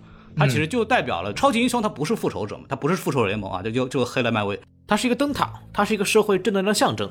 这其实也表现出了他跟谜语人的一个区别，也就是为什么谜语人看到蝙蝠侠那个动作以后，他他崩溃了，就是蝙蝠侠跟他代表的东西其实不一样，蝙蝠侠是还是那个要捏合阶层的正能量，这个东西其实我觉得从根上来讲，其实表达了一个很核心点嘛，就是整个电影它其实还是代表了一个美国的文化阶层对美国问题危机之后的现状的一种解决机制，他们当然还是认为需要有这么一个人，或者是大家一起就重新对话，然后重新的把这个各阶层给弥合起来，去沟通，然后我们重生，我们重建现在目前面临破坏的这样的一个体制。然后蝙蝠侠其实就是整个文娱界的这么一种愿望的象征。然后我觉得导演是通过这个电影在讲这件事情。牛逼！有意思啊，看出了不同的东西。因为尤其是像那个巴纳里夫斯，他既然野心这么大去拍，而且他要了很强的这种独立的权利去拍这样的东西，然后他其实是很能表现出美国现在文娱界对这个美国现社会的看法。包括之前我们其实讲了那个不要抬头嘛，不要抬头，其实也是西多老师、王老师也说了，表现出了这个美国的这个其实已经是既得利益者的这些演员、好莱坞的这些权贵人士对这个社会美好和天真的向往嘛。对，大家希望看完这个电影，大家能够团结起来，不要这个互相瞎搞了。其实就是跟这个思路是一脉相承的。所以从这个层面来讲，这个电影其实我觉得这么理解是我认为是比较准确的这么一种延展方式。对，当然就是真正怎么解决这个问题呢？我们谁也不知道。作为这个文娱圈或者作为好莱坞，他们能给出的这个方向，就是肯定是这样的一个方向，就大家要和平，要去沟通，要去交流，要有一个人，要有一个象征的人士，我们要有一个新的领导人能够弥合，而不是制造分裂。套用这个东西来讲的话，整个蝙蝠侠的这个人设的转变脉络就非常清晰了。啊，那我就我是这么想的。新编这部电影呢，这也是为什么我我觉得很喜欢，就是它尽管它是以一部传统的超级英雄框架去拍的电影，但是它背后去阐述的一些内容，不管是从政治上啊，还是从心理上啊，都是够可以很多解读方向了。洪老师可以通过政治解读，我可以通过对于超级英雄的心理变化和历史解读，就是每个人有不同的理解方向。这我觉得是一部呃优秀的作品，它可以去选择的一个途径，而不是说我去拍一部大家喜欢的作品就结束了。我甚至觉得零八年开始 DC 陨落了，漫威崛起了，那可能从二零二二年开始，今年同样的也是一部蝙蝠侠和一部漫威的一哥蜘蛛侠拍的电影。那可能这标志着 DC 新的十年的崛起也是有可能的。那我借您吉言了啊，藤校精英出现了。我借您吉言啊。HBO 崛起，好吧？嗯对，那说回来，就是我刚刚接着小宋老师那句话来讲的话，其实就是电影讲的，其实蝙蝠侠是一个时代孕育而生的英雄嘛。然后，蝙蝠侠也是我们当前这个时代需要推出来这样的英雄，这也是这部电影想表达的这个东西，就是我们需要一个蝙蝠侠这样的人。我我觉得，我觉得孔老师您要这么说啊，就是是美国这个时代需要推出的英雄，我们这边不需要，我们有吴京就够了，是吧？我们社会不需要蝙蝠侠，是吧？对所有的东西，我们都在说美国的现状啊，跟我们没对对对对，有关系。跟我们中国怎么会需要这种东西呢？是吧？可以了，可以了，嗯，对，所以我就觉得整个片子它的现实意义还是很强的。然后这也是为为什么觉得我会给这个片子比较高的评价，是因为就是我们需要新的商业化的电影要有这样子的想法去出现，要去更多这样的电影。然后这也是我们叫聚是一团屎，散是满天星嘛，就是它这种独立制片的形式，那不就是我们吗？嗨我们剧也很好嘛，这也是整个超级英雄，我觉得未来可能之后的这么一个比较好的走向。从漫威近两年的或者近一年的整个颓势，我们可以看到套路化的。高度娱乐化的超级英雄电影，慢慢的它已经走到瓶颈了。这个时代的这种比较的分裂的这种现象，已经慢慢的让大家都很难去全情投入去看那样的片子。很多人会觉得这样的片子已经开始无趣，或者完全不反映现实，或者我们并没有心情去看这样的好像无关痛痒的片子。然后会有更多的人去思考一种新的超级英雄电影的形式的出现。我们从小丑和这个蝙蝠侠整体的成功，我们都可以看得出来。我觉得这是非常有意思的。没错。总而言之，我们今天骂了多少漫威了？我去！哎，哎，小宋老师要不要聊聊这个漫画的一些东西啊？因为你也提到了它跟漫画有很多致敬的点嘛。其实，在前瞻里面我们有提到啊，这部电影有三个官方公认的所有的灵感来源：元年、漫长的万圣夜以及 ego 自尊，或者你把它翻译成本我呀、超我啊，whatever 都可以。这三部作品我们就不过于多说了，因为之前在前瞻有讲过。我今天想讲几个影片没有提到，但是其实特别特别好的。第一个叫做《零年》，我们知道新五十二，我们听过我们节目的人知道是所谓的 DC 宇宙的一个重启。那重启之前，我们把它叫做 P 五十二，就是就是新五十二之前 Pre 五十二。元年是 Pre 五十二蝙蝠侠的起源故事，而零年是新五十二蝙蝠侠的起源故事。那零年总共分为三个阶段，三个阶段各有一个反派。那在第二个阶段，暗城这条故事线 （Dark City） 这条故事线当中呢，就讲述的是在零年的谜语人发动了一场炸了哥谭水库，然后又正逢大雨，发动了一场全哥谭市的大洪水，来洗清哥谭的罪孽。这一点呢，就跟整个影片最后的结局谜语人要干的事情是异曲同工的接上了，还是特别有意思的。大家可以去看一下，这是第一点。然后第二点，宋老师，我想插一句话啊，嗯他这个用洪水来洗清罪孽，是不是有神性啊？因为这是不是很像诺亚方舟？就是上帝用这个大水，然后来把这个人都给淹死确实，确实，这点刚刚王老师提到了，我可以特别讲一句，这整一部电影是在短短的七天时间发生的，然后第七天就是正好所有事件结束的第七天，这可也可以看成是神创造整个世界的第七天。那么在传说故事里面，神是在第六天创造了人和人性。那么你也可以理解为，在第六天，蝙蝠侠从一个复仇义警变成了具有人性的正义使者。那么在第七天，洪水洗净，整个世界焕然一新。其实他这部电影当中的结尾是带有非常强烈的宗教意味的，包括刚刚提到蝙蝠侠啊、毅然决然的割断电线跳入水中，然后最后从水中被洗礼了站了起来，这个有明显的宗教，尤其是基督教的洗礼的这样的一个意象。就像刚刚王老师所说的，这个意象是非常的明显。这个我挺好奇啊，我也不是特别认啊，我就觉得这种洪水洗净这个事情啊，那最终洗掉的不都是那些低下的阶层吗？高级的阶层也不会被那洪水洗掉啊。这就是批判性。就谜语人就是一个反社会嘛，他最后你看就是洪水该洗的都洗了，其实高级阶层也洗了，因为那天正好不就是那个市长竞选嘛，该在的高级阶层全在那个鬼地方，然后一洗他全死掉，然后那个一群谜语人的那个手下梆梆梆开枪，哎呀，那个地方就是你就能感觉出来，就是后面他跟小丑所宣扬的一种无政府的混乱理论是有异曲同工之妙的。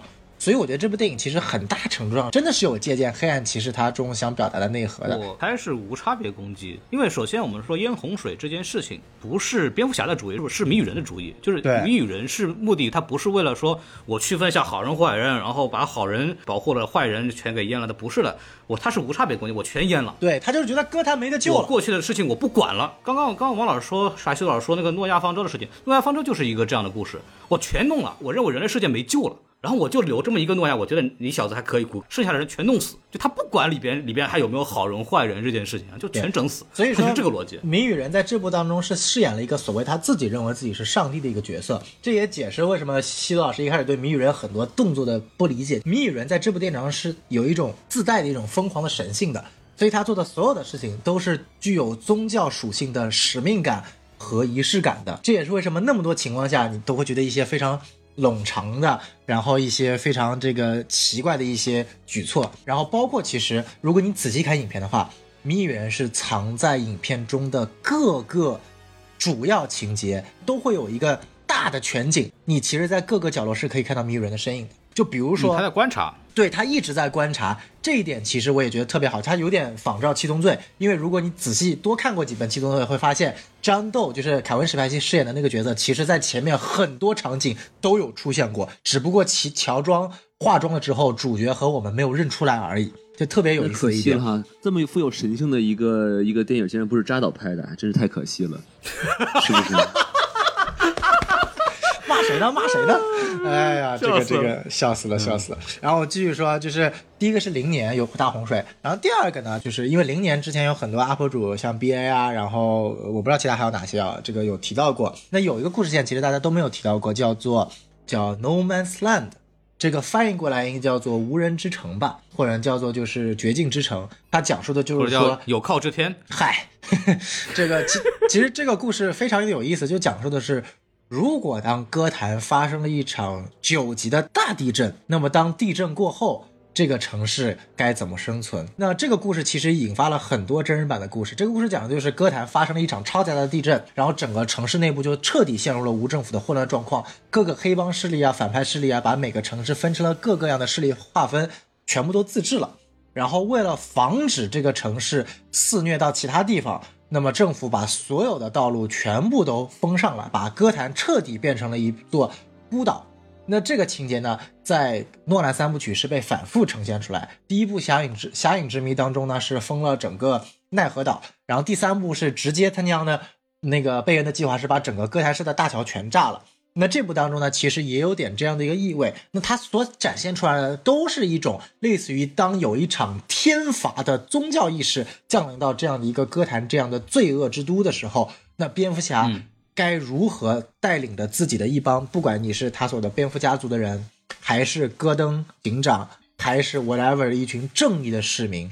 就那个情况，就更觉更加体现出来，蝙蝠侠他不是单人在作战的，他是一个希望的象征，他带领的这个城市具有这个希望的，呃，这个这个人民去反抗这些恶势力。回到这部影片，其实有一幕我特别喜欢，就是当蝙蝠侠抓住法尔科内的时候，法尔科内说了一句：“你难道不知道吗？这整个城市穿着蓝色制服的人都是为我所用的。”Man in 哦 blue 指的就是警察。但是下一幕就环卫工人也是他们的。嗨，但是下一幕戈登警长出现的时候，他背后是专门闪的是红光的，而最后出现的那些没有被腐败的这些警察、背后都反映的是红光的，这意味着红光战胜着蓝光，USC 战胜了 UCLA。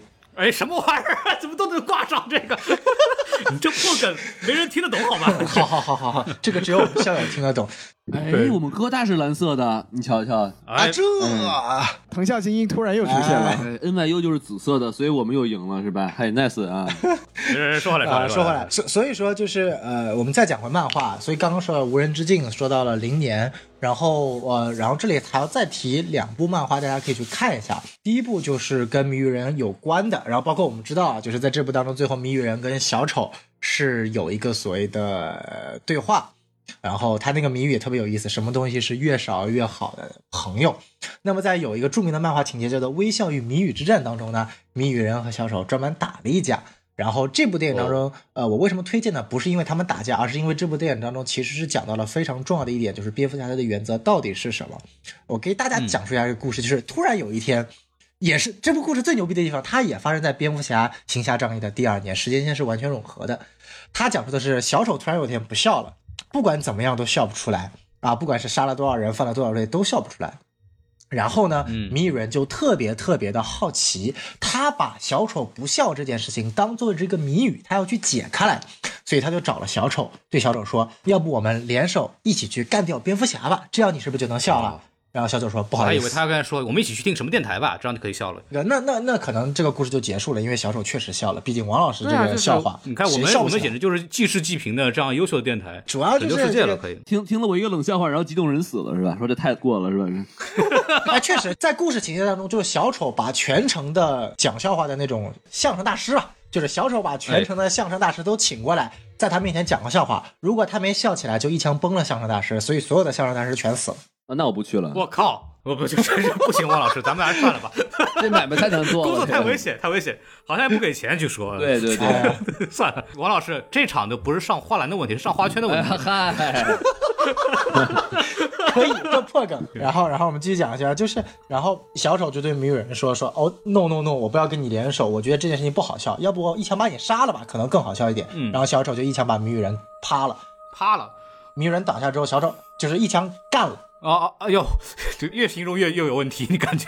哎，就一枪崩了。哎，好，好，听明白了啊，嗯，但是小丑还没笑得出来，然后就走了。然后谜语人结果没有崩死，然后他就非常记恨于小丑，所以就发动了全城的歌坛反派，展开了维持将近一个月的微笑与谜语大战。然后将近全城死了将近有几千人，蝙蝠侠就。不管是以蝙蝠侠的身份，还是以布鲁斯韦恩的身份，都要去劝解这场战斗，其中有一幕非常经典，就是布鲁斯·恩专门把小丑和谜语人请到了维恩庄园，一起吃了一顿特别特别丰盛的午餐，然后双方在这个午餐桌上进行双边的交谈和会晤，这个感觉特别的切合国际形势啊。这个有点离谱。这个就不细说了。然后最关键的是什么呢？谜语人最后在三个人对峙的时候说了一句话，说其实我发动全城的战争，甚至杀了几个小孩儿，为了跟谜语人作战，就是为了让小丑意识到说这件事情多么的荒谬，也许可以让小丑发笑。所以说，谜语人干了这么多伤天害理的事情，为了引发这场大战，杀了无数的小孩，目的就是为了让小丑发笑。那这一件事情让蝙蝠侠破防了。蝙蝠侠发现谜语人是一个比小丑更恐怖的人，小丑是一个混沌的人，但谜语人是一个思维非常缜密，但是依然反社会人格的人，就有点接近于这部当中保罗达诺饰演的这样的一个角色。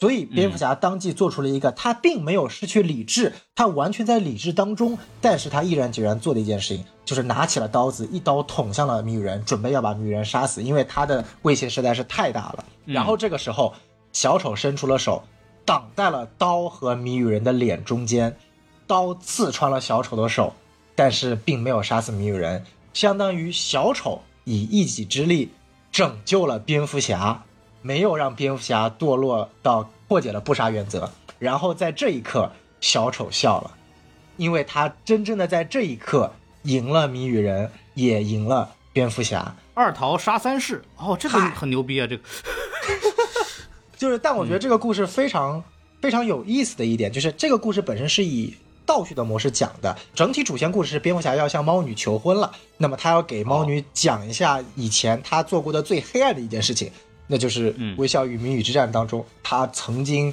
冷静的状况下破戒，但是居然被他最大的敌人所制止的这样的一个我故事。我觉得吧，这个故事其实故事我也希望大家看一下告诉我们一个道理，尤其是我们做电台，就是不怕这个笑点高的人，怕笑点怪的人，是吧？最容易出事儿，是吧？那那这个那这个故事跟这一部蝙蝠侠有什么关系呢？其实我们下一部的续集一定会出现小丑，因为毋庸置疑这一部当中已经出现小丑了。所以咱们已经开始聊续集了吗？哎，没错，猝不及防，最后面那个片尾是有小丑的嘛？我就是好奇，咱们还没有吐槽，已经开始进这个续集的预测了。你瞧瞧，先点到一下，先点到一下。因为。因为我们这个我们这个电台的节目其实也是一个倒叙的一个形式。啊，有道理，对，我们先把下一集的内容讲出来，对，对对，哦，我懂了，我们一个小时之后就要开始说影片简介了，啊，这样子啊，主演啊，这是。对对，先先打招呼，先打招呼，先介绍一下大爽来宾。辛辛苦了，剪辑老师啊，那是我剪的，哎呀，我的妈呀，要命了！对，说回来，说回来，呃，就是我刚刚刚刚小宋老师说那个什么蝙蝠侠看到他们两个人这个样子，蝙蝠侠破防了。我看到的感觉是蝙蝠侠磕到了，你知道吗？谜语人为了博小丑一笑，对吧？就开始开始杀人了，你知道吗？这叫一骑红尘妃子笑，无人知是荔枝来，对吧？哎呀，就是为了博君一笑，就非要搞这个东西，真的是。蝙蝠侠说我我不是来破坏这个家庭，我是来加入这个家庭，是吧？牛逼牛逼牛逼！呃，谜语人为了博这个小丑一下，他换上了蝙蝠装，对吧？然后小丑说：“你好骚啊！”就就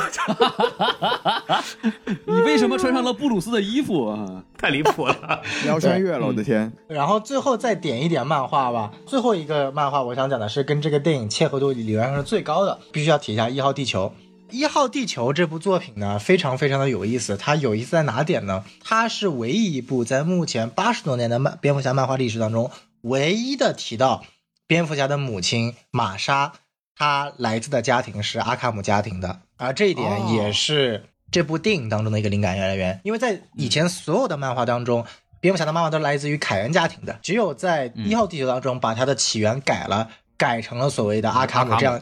有精神病家族史的这样的一个家庭，包括影片当中提到的这个所谓的玛莎的爸爸杀了他的妈妈，然后自杀了，这一点也跟一号地球里面是完全一模一样的。包括一号地球也体现出来了一个非常笨拙的，连楼都跳不过去，蝙蝠钩钩爪都不会用，就相当于说比这部电影当中还要弱鸡的蝙蝠侠的形象。阿福的形象也是完全统一的，军情六处出身，然后也是设定是教了蝙蝠侠的武打，所以蝙蝠侠的武打那么烂。过分过分了啊！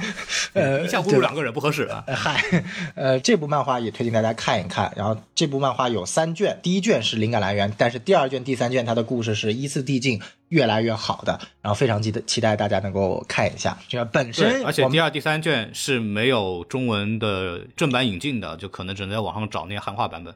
对然后我们说到这边，其实给大家简单总结一下，就是元年啊、一号地球，包括我们之前前瞻里边，其实也讲到了像 Ego 啊，包括像 Sub Zero 啊，就这种、对这种相关的漫画里边，大家有兴趣的可以都去看一看。都我还看了一些，都挺好看，尤其是一号地球，我真的给我看进去了，我还没有看完，我觉得真的挺好的。然后我们把这个漫画的东西给略过之后呢，我们可以讲讲这个终于到了万众瞩目的王老师吐槽环节啊。王老师，呃我觉得吐槽交给你们北美两边吧，因为你们的分儿比较低嘛。没错，因为之前其实也说了一些，但我有一个点我特别想说，就是他这个防弹衣是不是也太防弹了？就说你一般防弹衣，你也是会疼的，对不对？你真的就真吴京嘛，吴京嘛，对，你就真顶着这么多个机枪，你往前干，这个是不是有点太夸张了？是不是？I'm Batman，啊，对对对对，解释一切是吧？这句话，Because I'm Batman，没错，所以我是无敌的，就是我无精上身，对吧？就这种。哎，对。然后有一个点哈，就是说他这个里面有一段跟猫女的感情戏，就第一，就他们这个感情的发展，哎，是他们潜入到了这个这个已故市长的这个家里去偷东西，是的一个，哎，有个声响是吧？然后呢，这俩人就有一个非常好的姿势去躲了起来。但是我就仔细想，我靠，你们俩这个身手这么好的人，你俩他妈什么扒到窗外啊，躲到房顶啊？你们非要选择一个这个，哎，蝙蝠侠可以吃猫女豆腐的一个体位，然后就那儿躲？我觉得，哎，我靠，这是不是有点太强行了？我就觉得这个这个东西，我要提醒一下王老师，我们讲的是蝙蝠侠，不是蜘蛛侠，他不能一下子飞飞到房顶上。我就我就觉得，我觉得身手好的话，你撑一下嘛，对不对？对吧？然后你你可以明显感到这部的蝙蝠侠身手不好，他完全不是个什么超级英雄，他就是一个穿的奇怪衣服的人。他身手不好，能瞬间擒住猫女，还把她捂住嘴，然后把她抱到怀里头。我能他比猫女强，嗨，哎，这个还一定要比猫女强。孔孔老师，孔老师，你是不是对女性，你对对女权也不是很了解，是不是？哦，对不起，我错了。哎，谁说女子不如男是吧？女女子能顶半边天，对吧？我们这个什么电台是一个你这猫女还是个河南人是吗？哎，没听说过啊。就是我，我就觉得那个地方就我能明白导演的用意，但我就觉得那个地方其实还能有更好的这个处理方法吧，不然的话可能就真明白真是为了让让两个人就说啊，我们第一次这个这个身体接触啊，小小小蝙蝠乱撞是吧？说觉得哦好太刺激了哎是吧？好家伙，那段戏其实我还挺喜欢的，我挺喜欢这种就是就是以比较旁敲侧击的方式来展现两个人有有一种感情，就是啊、出现的那种感觉。我我是挺喜欢就是这种表现的，对，懂了，西多老师是个闷骚，人家喜欢那种小动作这不。是大家都知道吗？哎，我以为这件事情是公开的秘密。然后，然后说到猫女吧，其实我就有点奇怪的地方，就是她这个头套啊，哎呦看的好蛋疼啊！就是关键，尤其是看过那个跟安妮海瑟薇她的这个这个有个猫耳朵，对不对？哦嗯她这就是感觉就是刚嗯，抢劫银行完刚用完的那个，然后又戴上了，然后就感觉有种恐怖分子的感觉。我不知道两位几位老师有没有这种同感？对他感觉像那个头套，然后那个就蒙面头套里头那个两边那个小犄角那个地方塞了两个什么是纸团儿，然后把那个耳朵给顶起来，然后就往头上一套就解决了。对，就跟 CS 里面那悍匪的那个脸脸罩一样，我觉得这个感觉有点 low，我就觉得，就感觉他是 是觉得这个猫女还没有成为那个猫女吗？还是说这是为啥？我不懂这个用意是什么。就初始阶段嘛，猫女缘起，其实可以这么理解。而且包括那个漫画里边，比方说 Year One 里边，它其实那个猫女也非常原始啊，就是那种就是一个妓女，然后平常没事儿小偷小摸的这样一个角色，也没有什么特别什么很神奇的能力啊什么的。对，所以这个确实是有漫画形象的参考的，是吗？对，初级阶段他就这样，这跟第一年的整体的人物设定就非常像。嗯，没错哦没错，可以可以。对，他有一个比较现实性的这么一个描绘嘛。我记得我之前看了一个采访啊，就好像这个演员叫 Zoe 是吧？对他好像就是对对于猫女的理解就是，他觉得猫女是一个双性恋。对，其实这个这个电影里面是有一点点的展示吧，就因为他叫自己室友的时候，是叫的是 baby 嘛。哎，叫 baby 叫不叫宝宝对，吧？哎上次我听嗯叫我女朋友哎宝宝的还是王思聪呢，对不对？叫他的那个女朋友是吧？啊、然后我就发了一个我不理解，舔狗，他是个舔猫是吧？哎，对，其实我现在能能想到的槽点就那么多。对，西多老师，您看有你有什么要补充的？嗯，如果我们从整体来说，因为其实我们能听得出来，就是不管是孔老师还是宋老师对这部电影还是欣赏的那个成分是很多的。哎，然后我的整体的感觉，包括刚才两位老师说了那么长的时间，其实我在我听起来。一派胡言。不是不是不是，就尤其是对于我们这种，我们对不管是蝙蝠侠的漫画形象也好，还是说对这种所谓的 DC 的这个漫画，它有一种呃，不管是想表现怎么样的阶级的情况啦，或者说是社会的状况，我们不去想这些。是那刚才孔老师和宋老师讲那么多，在我来说，就是它是一个主题先行的一个行为。嗯，就是它这部电影其实从整体的角度来说，我们不说逻辑之类的吧，但它很多东西是没有说服力的。对，比如说一个最简单的是，我们、我们首先我们不理解一个会计到底有多大的能耐，可以可以做出这么牛逼的一个反派，哎，他可以把整个 现个在对会计都另眼相看了。我我现在我身边的我身边的会计，我看到他们我都先下跪，你知道吗？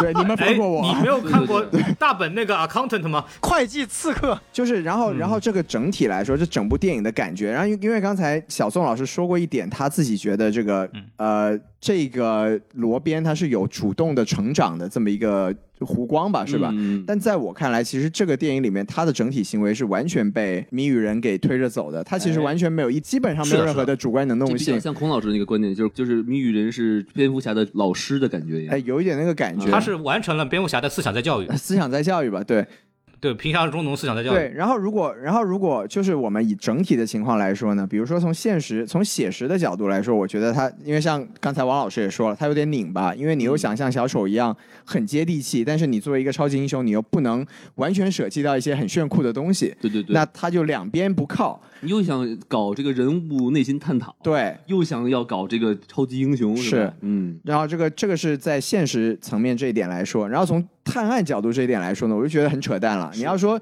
你要说蝙蝠侠真的是个侦探，那他的侦探技巧我实在是就是不敢恭维，是吧？对对，对就我们还是说回一些 一些很简单的剧情点，我们我们说一个正常的探案逻辑，比如说你这个 D A 被绑架了，开了个车冲到这个这个葬礼现场，嗯然后你手上拿了个电话，是吧？我们呃，首先啊，我们再再说一点逻辑的事情。刚才这两位老师也是当优点说的，哎就是哎，你不管在什么镜头里面，这个谜语人都在都可以出现，对吧？对对对那个也很明显嘛，就是。这个呃，帕丁森就是这个布鲁斯韦恩转头一看，哎，上面有个人逆光站在那里，那就是背后主使。哦是然后我看着车撞过来之后，我哦再一转头，他就不见了，对吧？嗯，然后他就躲到了一个不知道。这个时候就要拿出 vivo 手机，逆光也清晰，照亮你的美，然后真的把这。我们这我们那个有 vivo 手机特是这样吗？我们这期接了这个商务啊，嗯，没有没有，对不起，我们刚才不应该说什么苹果的事情，我全部换成 vivo。为是小米参数的，我以为啊这样子哈，对对对嗯对，然后啊然后对，我们说回来啊，就然后你看他转身不见之后，他马上就找了一个地方。一个信号追踪不到的地方，然后换好了 costume，还有布景，然后就已经开始做直播了你。想想，嗯，好家伙，你作为正常的这个一群警察在现场，正常的探案逻辑不是你，你都已经派了机器人去去跟这个炸弹这个拿着炸弹人对话了，嗯你们不是应该追踪一下这个电话的这个信号对吧？哎，然后就根据这个直播的感觉来侦查一下你这个地方大概在哪，这这说明什么？啊说明这个检察官啊人缘不好，是吗啊？其实大家都不想救他是吧？倒霉，让他把他放那儿。倒霉倒霉去吧。让他走去是吧？对对对，行，你要这么说，我觉得也也说得通啊，啊，可以说得通，对，可以说得通，可以说得通，对。因为是上层是让他死的，啊，对对对，就君要臣死嘛，臣不得不死啊，对啊，啊，对，然后就包括吧，整个这个这个剧情主线，就我就我就不说这个谜语人的谜语，其实也没啥劲啊，是是是，都都挺都挺 low 的，都是些谐音梗。对，然后其实到最后我都不知道他的目的到底是什么，嗯，他的最后的目的就是就是放水进来是吧？他希望现场的人都不会游泳，哎，然后然后我也不知道最后蝙蝠侠从。从那个高台上跳下去，给大家举个灯光，这个事情有是有多需要超级英雄？我就不觉得现场出来一个警察做这个事情不行吗？一定要蝙蝠侠才行才可以吗？我我接受不了这个事情啊！可能蝙蝠侠他这个水性好，只有蝙蝠侠接受了这个贫下中农再教育，对对对，我是这么认为的。懂了。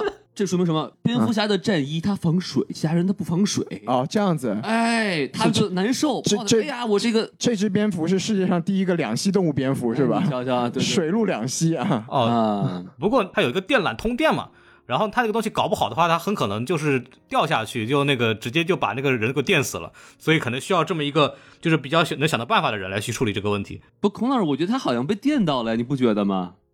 就他那个剪电缆那一段儿，没有，他没有，因为蝙蝠侠恐高，就大家可以在这个前面他们在逃离那个警局那个地方就可以知道比较害怕。反正至少我记得是他剪电缆的时候，确实是有一个被电到的特效，他所以他才会掉下去嘛，对吧？他那个地方反正也是也是拍出了一个特别悲壮的感觉。对，我就觉得我、啊，你你你不会拿枪或者拿个飞镖给他弄断不就行了吗？为什么你要亲自去剪呢？他怕电缆掉到水里，首先掉到水里是一回事儿，第二个是蝙蝠侠。他那一下，其实我感觉不是被电的，而是他自己喊了一嗓子。就大家看过那个成龙刷那个铁管，然后一直往下掉，他在跳之前啊大喊一声，为什么？就因为他害怕，他不敢往下跳，他为了鼓足勇气喊了一声。哦我觉得那一下就是蝙蝠侠也是，就是因为他恐高，然后他就觉得都很危，因为万一没割好的话，整个电缆掉下去他就电死了。我大概懂了，我大概懂了，他可能是那个啊电缆、电缆太粗，他不好剪，他觉得很丢脸，哎就跟你女朋友让你开个瓶儿，然后你拧不开一样，哇，好好尴尬啊！一叫，哎，对，劲儿就够了，就剪开了，嗯。您太懂了，啊 什么破玩意儿？其实就是也是反映出了蝙蝠侠这个人的就是某种青涩。这不这这太青涩了。嗯，这孔老师讲的没有问题，就是就是这个点，他根本没有被电到啊，因为这个电影当中前面一开始那一场场景已经说明了蝙蝠侠是防电的，他那个衣服，他那一幕就是想体现出来蝙蝠侠他不敢下落，因为他有恐高，但是在那一刻他必须作为一个。能够去带领整个人民群众带领的这样的一个功效，所以他必须想个办法掉落到那下面，那只能用这种办法。他得干这件事情。对啊，啊，就只有他能干是吗？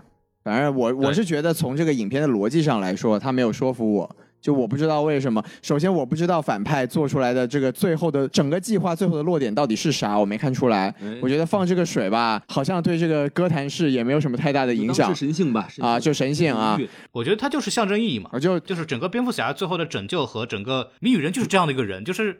这我看过漫画的，反正他这个人就是经常会用一些很无聊的谜语，然后就为了达成一个所谓很象征意义的事情，就为什么叫谜语人滚出歌坛？对对对就是有这个梗在里头。就他做了很多事情，他妈的就很扯淡，然后就很烦人。这对，你要用这个神奇的中文来解释，就是你是什么意思，谜语人，我就意思意思，然后他就哦，原来你是这个意思，就就明白了。其实不管是象征意义还是实际意义都有，因为这部电影当中，因为毕竟谜语人设定了跟布鲁斯韦恩接近一样的一个出生状况，都是所谓的孤儿嘛。那么蝙蝠侠要打击罪犯，谜语人也要打击罪犯，但是谜语人选择打击罪犯是蝙蝠侠，你不想打击罪犯吗？好，我也打击罪犯，我一场大洪水把所有的贫下中农的犯罪人员打击了。把上层阶级的犯罪人员打击了，我干的事情比你高效多了，是不是比你天天开着蝙蝠灯去街上、地铁里面打一些小喽啰要高效多？我一场大洪水可以把所有的罪犯全部洗清，那么你是不是要跟我干一这件事情？他本身是想把蝙蝠侠拉入这样的一个阵营当中的，那他最后没有实现。起。对啊，然后结果蝙蝠侠他发现蝙蝠侠不仅没有跟他一个想法要把所有罪犯打清，他甚至做到了一种把所有阶级的不稳定性粘合在一起，成为人民人民的带领者这样的一个英雄形象。所以最后他开始崩溃大哭，就有点类似于小丑。小丑的目的是想向蝙蝠侠证明人是可以变坏的，但是在两条船最后这个情况下，证明人也可以不变坏，所以小丑破防了。其实理由是一样的。对，反正我觉得就是从这个语义逻辑上来说，两位老师说的，不管是引经据典，还是就是啊、强行洗地吧，哎都很成功。而且但是人也不会说话，对，但啊，鱼人其实写给跟蝙蝠侠这么说：说你看我杀这些人，这个我管的这个地方是您管不着的地方。哎，你只能去打那个施暴的人。你看我打的是那种不施暴但是更坏的人，还要嗯，联手，是不是这天下无敌，对吧？对这个这个前面的部分，我都觉得是可以解释，就包括他把这些所所谓的上层的人都能干掉的干掉，是吧？他哎，对，但是你说最后这种所谓象征性的东西，我我看得出来，但是事件逻辑上不能说服我。就是意思意思，哎就意思意思最不能说服我的是，为什么猫女会出现在那个地方？我觉得其实挺怪的。就是那个一开始他不是先去设计那个地方什么对有坏人，然后有好人，然后大家要要发洪水什么的。我就想，我靠，这猫女可别出现在这儿，不然好尴尬。一看，哎，猫女就来了，骑摩托车，然后我就说，那你在干嘛要来这儿呢？我就特别不理解。就就就这么巧吗？就也也没有人叫你来呀、嗯你好像也不是跟什么人有什么好关系，你好像也不是一个很关心这个市未来市场会有演讲内容的的人，有道理啊。对吧？对你这时候就可以发一下那个发给王思聪的表情包，我不理解了。哎，你瞧瞧啊！这期节目王思聪的含量很高啊。哎，所以两呃上海的两位，你们能说为什么猫你会出现在那个地方？我觉得他就是认同了蝙蝠侠的观念啊，最后那一下就是我就来帮你的，我就这么简单你理解，你你认同观念，你可以心同在，但是你的肉体不一定也要同在，对不对？就是不他就觉得蝙蝠侠是个英雄嘛你就可以理解。成黑暗骑士崛起为什么最后猫女要帮蝙蝠侠一个道理啊。我们不用讨论其他电影，我们就讨论这个电影，对不对？就说这个猫女一样的我就觉得它的出现很奇怪，它的作用是一样的，他就是想来帮蝙蝠侠吧？我觉得，我觉得两位老师的意思就是就是我来帮你对，就是我不管对就是我能欣赏你我不管说我能起到多大的这个作用，但是因为我认同了你的观点，所以我在肉体上也表示出对你的认同。哦，就是聪哥我来帮你，对吧？嗯就是他的方式并不怎么还是聪哥的事儿啊？还，又又又是聪哥的事儿。对，是是，对整整体来说就是这样吧。我觉得就是因为两位老师刚才说的很多东西，就是我们如果从这种啊、意象上来说，或者说从它背后的深意上来讲，我觉得都可以解释。但是这整个电影，我说首先。它没有那么好看的一个原因，当然技术上来说，就是它的叙事逻辑，我觉得是有问题的。对就比如说，还是 D A 的那一段，你出三个谜语，那一段对话真的就是让我昏昏欲睡。就首先就是好多文戏，对啊第二的话就是他说上联，您就出下联。对你们俩是不是一伙儿的呀？我靠，你接的也太快了。一个逗哏，一个捧哏。对对对，就是你你说相声说那个对春联，你也不能接这么快，对不对？你有一个表现。你也得思考一下，对不对？你们俩准备好了，对吧？啊，对，那时候我知道 D A 为什么死活不肯说出来，看出来这两个人是一伙的。你们俩玩我呢？你们这说你们俩谁是逗哏谁是捧哏，对还灵活，你背着我，我靠！是是，这场节目我还真没看过。就他们之前还雇过活了，对吧？对对对，就就就就叙事逻辑上来说呢，就它不是特别讨喜，然后在很多在很多地方也都真的对我起到了很好的催眠作用。没错然后就是这个整体的事件逻辑上来说，我觉得就也不能说服我，所以就是说，在整体的这个角度来说。在故事的层面来说，真的只能给到他一个六十分的一个考卷的感觉，然后剩下的就都是那个《清明上河图》了。对对对，嗯哎，而且其实刚才我一直在说，就是我特别想吐槽，就是猫女和这个蝙蝠侠感情这条线。哎他这个开始咱就已经我就已经说过了，对吧？对强行吃豆腐，吃猫豆腐。然后呢，后面还有一段就是说，他带带 着这个隐形眼镜去到那个冰山的一角，是吧？是去那儿哎去看一看，然后结果不就遇到他的那个就是父亲了吗？对吧？没错嗯然后蝙蝠侠就吃醋了。哎，哦，你跟他什么关系？我说觉得哇，这是不是也太太刻意了也？不一定，也不一定是吃醋吧。其实我觉得他就是可能他想表现的这个我，我觉得我一定程度上可以理解。真的吗？我对，我理解就不一样。就因为哎，您说我的理解就是说，他他他好像在反映蝙蝠侠内心有一个感觉说，哦，为什么我看到 Selina 和那个男人说话之后，我心里为什么这么的不舒服？这到底是什么感觉？这是一种小猫乱撞的感觉吗？哎，我在感觉我的蝙蝠蝙蝠的心脏里好像有一只小猫在乱撞啊，然后我就控制不住了啊！这到底是谁？这个男人他这么他有我有我帅吗？有我年轻吗？是吧？就感觉好像是这么这么一种感觉哈。没有，我觉得不是这样子。更多的是对对，我觉得那我觉得那个时候他们不是一个爱情的状态，他只是说啊蝙蝠侠，因为他本来他们两个人是有一定上的理念上的认同的，就是嗯我们都觉得那些背后的那些腐败分子，其实是真正是这个城市的蛀虫，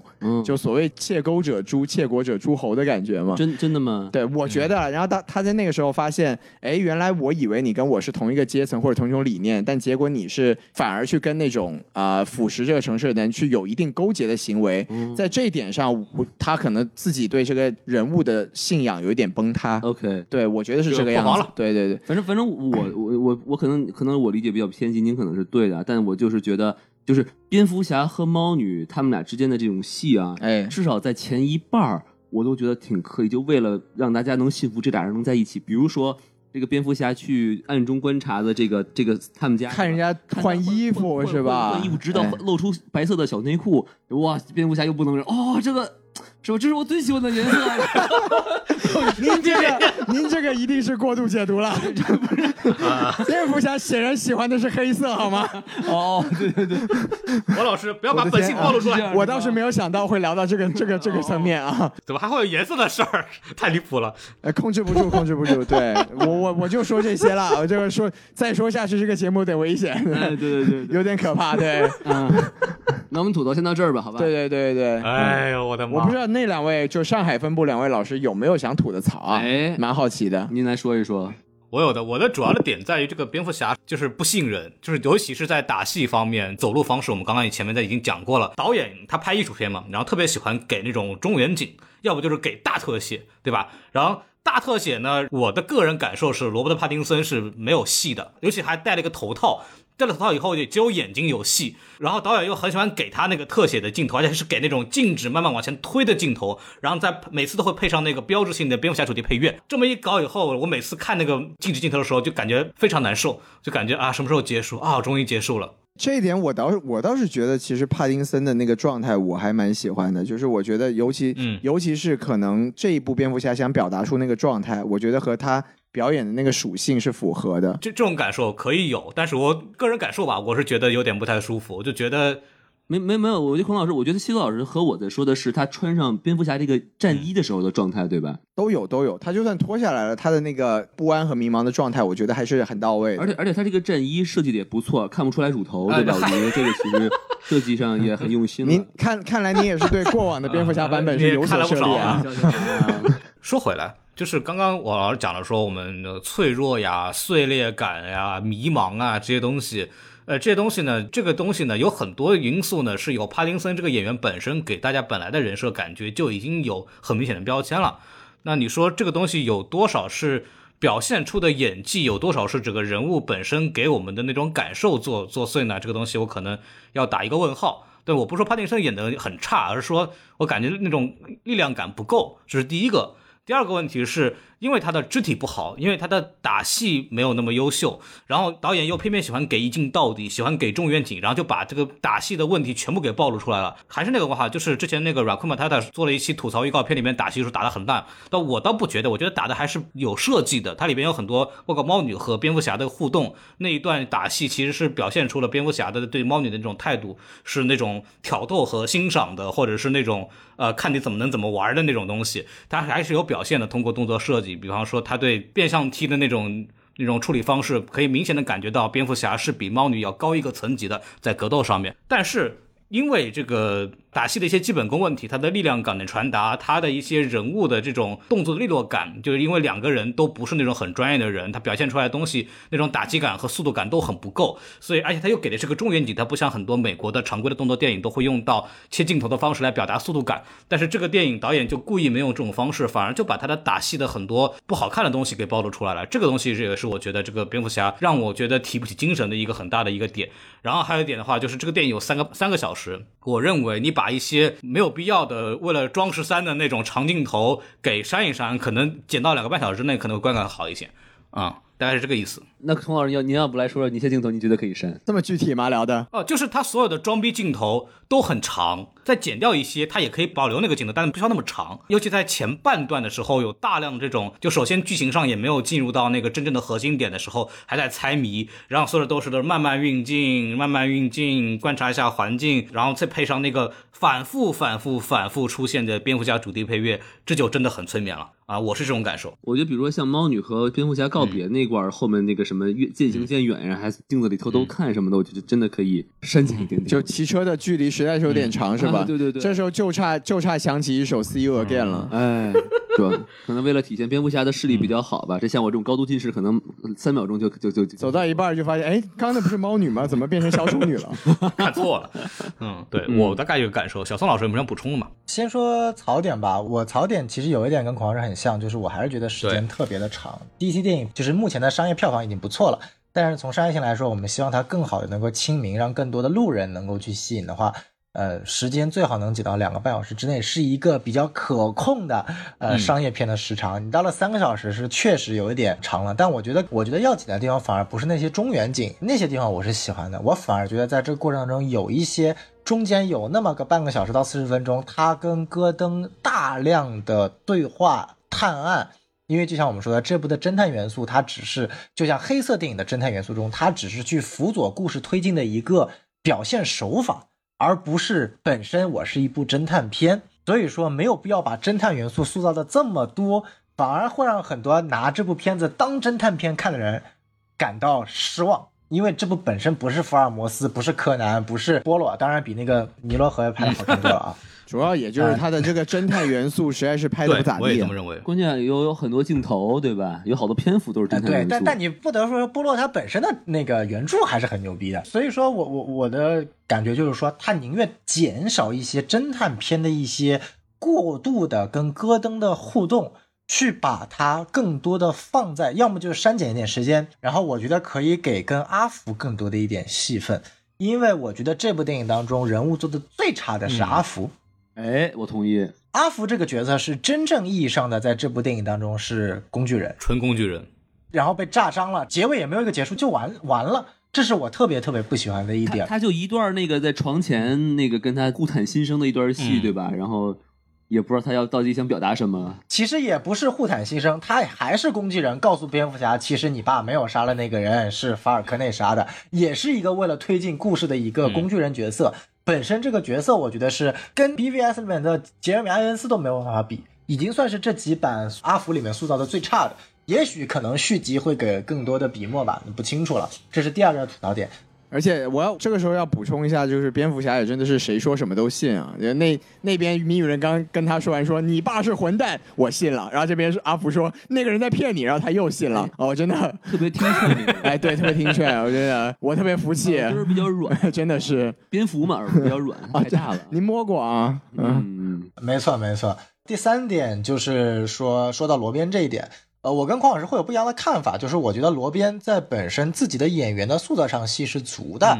因为之前在导演的采访里面，他曾经说过，说这一版罗宾的形象是根据呃罗伯特帕丁森之前有一部呃类似于犯罪电影叫做《好时光》，对是由萨夫蒂导演执导的这样的一部电影。我大概之前因为看过萨夫蒂导演的原传的时候，又去补过《好时光》，然后我是非常喜欢《好时光》里面罗伯特帕丁森的表演的，所以我觉得这部的表演是把罗伯特帕丁森在大都会里面布鲁斯韦恩的那，就是能演出来。呃，有气质的那一面和《好时光》里面演出来那种消散、迷离、落寞、愤怒、焦虑那种非常紧张的呼吸感的这种感觉，两个融合在一起去出现的这种嗯情况。我不满意的罗宾的地方，更多的是这样。第一个是就是刚刚说过的步伐呀，或者说有点故意去凹蝙蝠侠的这种感觉，我不知道这个是导演故意设定的，比如说就是为了体现出来他在前两年可能还没有就是特别的熟悉这种感觉，还是这个罗边自己自身携带的。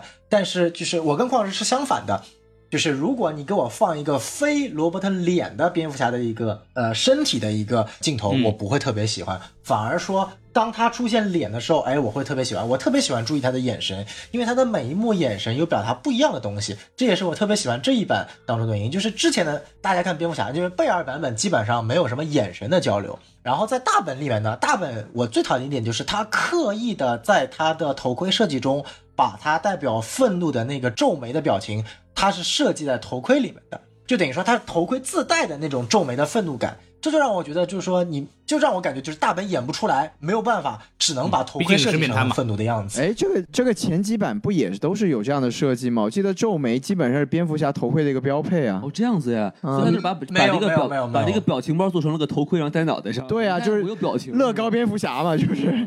没有没有没有，前几版没有没没有这样这个所谓的非常明显的皱眉的这个体现的，只有在大本这个版本是特别明显的，不仅是一道，它是两道，两道还给你专门一个四十五度角凹进去，然后就是告诉你这版蝙蝠侠非常愤怒，然后呢，所以就是 I'm angry。哎，真正的粉丝啊，尤其是对于大本的在蝙蝠侠面具里面的演技，我是觉得完全不可以信服的。就尽管他把这种威慑力展现出来，但是他本身的演技，就我更觉得孔老师的这种感觉就是说，呃，BVS 是用灯光、音乐和效果把大本的这个蝙蝠侠的威慑力做出来了，但是大本演的不好。而在新蝙蝠侠里面，我觉得是罗宾本身这个演员他是有着重去塑造的。然后光影在配合上，只不过在一些动作方面和装甲方面不是特别的展现特别好，但是在罗伯特本身的一些人物塑造、神态方面，我觉得是可以。说到这，我突然有一个问题想问问大家，就是说罗伯特·帕金森这版本的这个蝙蝠侠，他在正常就是布鲁斯·韦恩的时候说话和在蝙蝠侠的时候说话的声音有区别吗？没区别，好像这次是没区别的，是吧？他作为布鲁斯韦恩，好像都没太说话，是吧？就主要是这里没有什么镜头他，布鲁斯韦恩的镜头，就真的没有没有变声器，或者是哎是吧？没这么说话了哈。对，就是跟贝弗是用喉癌嘛，然后本弗是用蝙蝠呃那个变声器，然后就是这点其实也是我不是很满足的一点，就是还是说到了最喜欢的蝙蝠侠凯文康洛伊，凯文康洛伊是真的能够通过声线的变化，把布鲁斯文的那种感觉和呃蝙蝠侠的感觉塑造的完全不同，这是他特别牛逼的一点。当然，他本身是声优。那这部我只能说解释，因为在这部当中，蝙蝠侠他没有所谓的布鲁斯恩的人格，他就是一个所谓的蝙蝠侠的人格和穿着布鲁斯文皮子的蝙蝠侠的人格，所以他可能没有刻意去塑造两种声音的不同。哦也许到了第二部，他打造出了需要去假装的布鲁斯文的这样的一个轻佻的人格的时候，我们可以看到不一样的这样的一个呃语调吧。那只能说第一部电电音了，还没有做到电音蝙蝠侠是吧？嗯，牛逼哎。凹凸兔。你这里欠我的怎么还？不要了，可以了，可以了，别别别提了，这人不能提，太要命了。哎，是是是是。哎，对了，其实我还有一个想想吐槽的一个点哈，就是说，呃刚才其实呃上海的两位老师一直在说说啊，我们表现的出了一个青呃青色的蝙蝠侠，他会犯错误，但是就是我就觉得你也没有必要把他好多蠢的地方都给我展现给我看啊，比如说他那个呃蝙蝙蝠一撞桥。我觉得这真的有必要吗？我觉得你就飞过去就得了，还说这是个笑点。我是我是觉得就是你没有啥必要，就是一定要给我赤裸裸展现说，哎，这这哥们儿其实不太行，您多包涵。你看连球都会撞，哈哈，这是个傻逼，就好像没有必要这么去把蝙蝠侠的所谓的青涩用这种方式来刻画。我是觉得，我有点太不超级英雄了是吗？对对对，有点跌份了，我都觉得有点。嗯，这点是，那我我只能说这是导演的使用的一个一个方法吧。至于展现的好不好，我可能都觉得有点有有有有有点过，把蝙蝠侠的烦人性。笨拙的有点喜剧，就感觉有点看的有点突出戏那种感受。对对对但是反正符合人设啊。那么要不我们这样，正好王老师就开始提问题了，要不我们就快速进入王老师提问环节。哎，我其实第一个问题，我刚才就一直忍着没有没有问啊，就是说这个蝙蝠侠最后哎在最后就是跟这个呃谜语人的信徒打架，对吧？然后就是双拳难敌四手，哎。自己就不行了。是的，但是男人不能说自己不行，哎，他就给自己注射了一个打药。奇怪的东西，打药了，说哎一下就行了。啊，对，蓝色蓝色的小啊，不是那个啊，连猫女都说好 是吧？我就没有没有，猫女猫女吓到了，把猫女都吓到了。天，好，我我就想问问，他就给自己注射注射的那个蓝色，不是那那个东西，你一说蓝色，没有那个绿色的那是，那那个就是那种有点像肾上腺素那样的东西。这个根据网上流传的一个所谓完整版蝙蝠侠的故事里边，其实蝙蝠侠这个人是不睡觉的，然后不睡觉之后他就显得很很神经衰弱。但是他怎么能保证不睡觉呢？就是白天不睡觉，然后晚上打肾上腺素，然后保持这个人的这个整体就是醒着的。然后是这么一个状态，所以你看上去这个蝙蝠侠就非常疲惫。这这个我要补充一下啊，就是嗯这个、这里明显不只是肾上腺素，这是个漫画致敬哎呦，它明显用的是贝恩的那个毒药。哦，是吗？因为在漫画里面，贝恩的毒药就是绿色的，而肾上腺素没有他娘的绿色的。那你也没打过，反正我们可 这个，我觉得如果是贝恩毒药的话，它这个变化有点小。贝恩毒药呢，啊，那多多夸张，对吧？但是贝恩毒药的话，等于又对没有看过之前，这个就串在一块儿就很怪，我觉得，而且有点突然，对吧？嗯，所以说它只是一个彩蛋的。如果你不想加彩蛋，那就是一个肾上腺素，那它就是把这个肾上腺素跟这个所谓的小的彩蛋。呃，折进去了。其实这部电影当中，基本上你能够想到的蝙蝠侠的反派，除了小丑露面之外，其他的反派全部都有彩蛋致敬，包括谜语人给的每一张信封上面全都是蝙蝠侠的一个反派。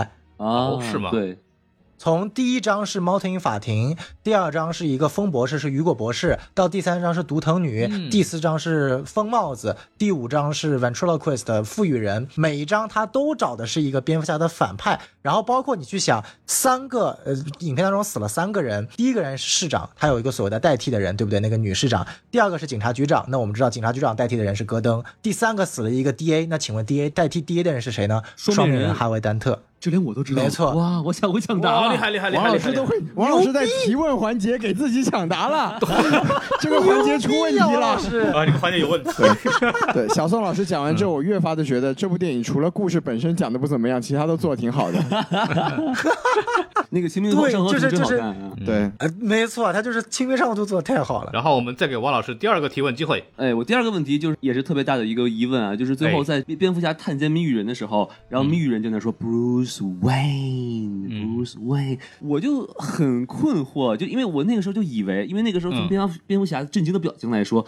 似乎蝙蝠侠也觉得谜语人知道了他的真实身份是 Bruce Wayne，但是从又从后面谜语人的对话来说，又好像他又不知道这两个人是同一个人，所以我就很想问问大家，就是他到底是不是知道谜语人到底是不是知道蝙蝠侠其实就是 Bruce Wayne？我的想法是不知道，对，因为知道问题太多了，这是第一个问题。第二个问题是，呃，他提到 Bruce Wayne，并不是说你就是 Bruce Wayne，他提到 Bruce Wayne 是为了让蝙蝠侠明白他要干什么，他的他的理念是什么，你你懂了吗？但他有可能在试，他有可能在试探，就是他有可能有两层意思，对不对？对，应该是应该是不知道，因为如果知道的话，可能就会打破多元宇宙了。呃，我补充一下，就是我个人觉得是谜语人知道的，为什么呢？就是尽管在那个场景中，我们可能觉得他不知道，但是我们仔细试想一下，就是从一开始设立这个谜团，到把蝙蝠侠引到专门的孤儿院，然后再同时歌坛大厦引爆布鲁斯韦恩的炸弹，其实谜语人就是在猜蝙蝠侠是不是布鲁斯文。那当他发现那个炸弹引爆在家里，但是布鲁斯文就像蝙蝠侠一样，根据谜语人的线索跑到孤儿院的时候，谜语人理论上就应该在那一刻知道了蝙蝠侠是布鲁斯恩。所以说，我觉得这是一个开放结局，你可以认为他知道，也可以认为他不知道，放在续集里面交代，因为明显谜语人之后是有是有是有续集呈现的嘛。对，其实那个点那个点我也是觉得，就是你看这个谜语人明显就是不知道有钱人的生活是怎么样的。你以为你写信让这个主人亲自拆开，这个仆人就不会帮他拆吗？哎，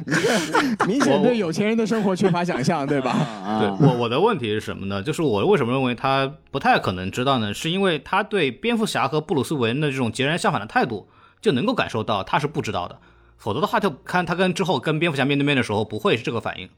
就是他还是嗯至少在蝙蝠侠跟他摊牌之前，他是高度认可蝙蝠侠的这个一系列举动的。他认为我们是一帮的，然后他又在蝙蝠侠面前表现出了他对布鲁斯韦恩的憎恨和嫉妒。然后我觉得他如果知道这两个是早就知道这两个是一个人的话，他不会是这个反应啊，这是我的观点啊。对对对，这个我觉得是有意义。我这个问题其实带着一个槽点，哎，你说，我就看完电影，我就跟一个朋友的讨论嘛，就是、嗯他就说看的很不爽的，就是呃，之前谜语人在杀之前三个人的时候，他都是亲力亲为，或者就是有有非常好的设计。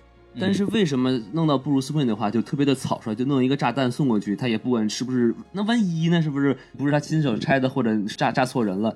或者就邮寄系统出了问题是吗？对，美国邮政经常会有这个问题。我想的就是说，他可能真的知道布鲁斯韦恩就是蝙蝠侠，哎，他知道他不会拆开对他，所以就就给你一个暗示说，你其实我知道你是谁，我也知道他不会炸到你，但是他能炸到你重要的人，我是这么理解的。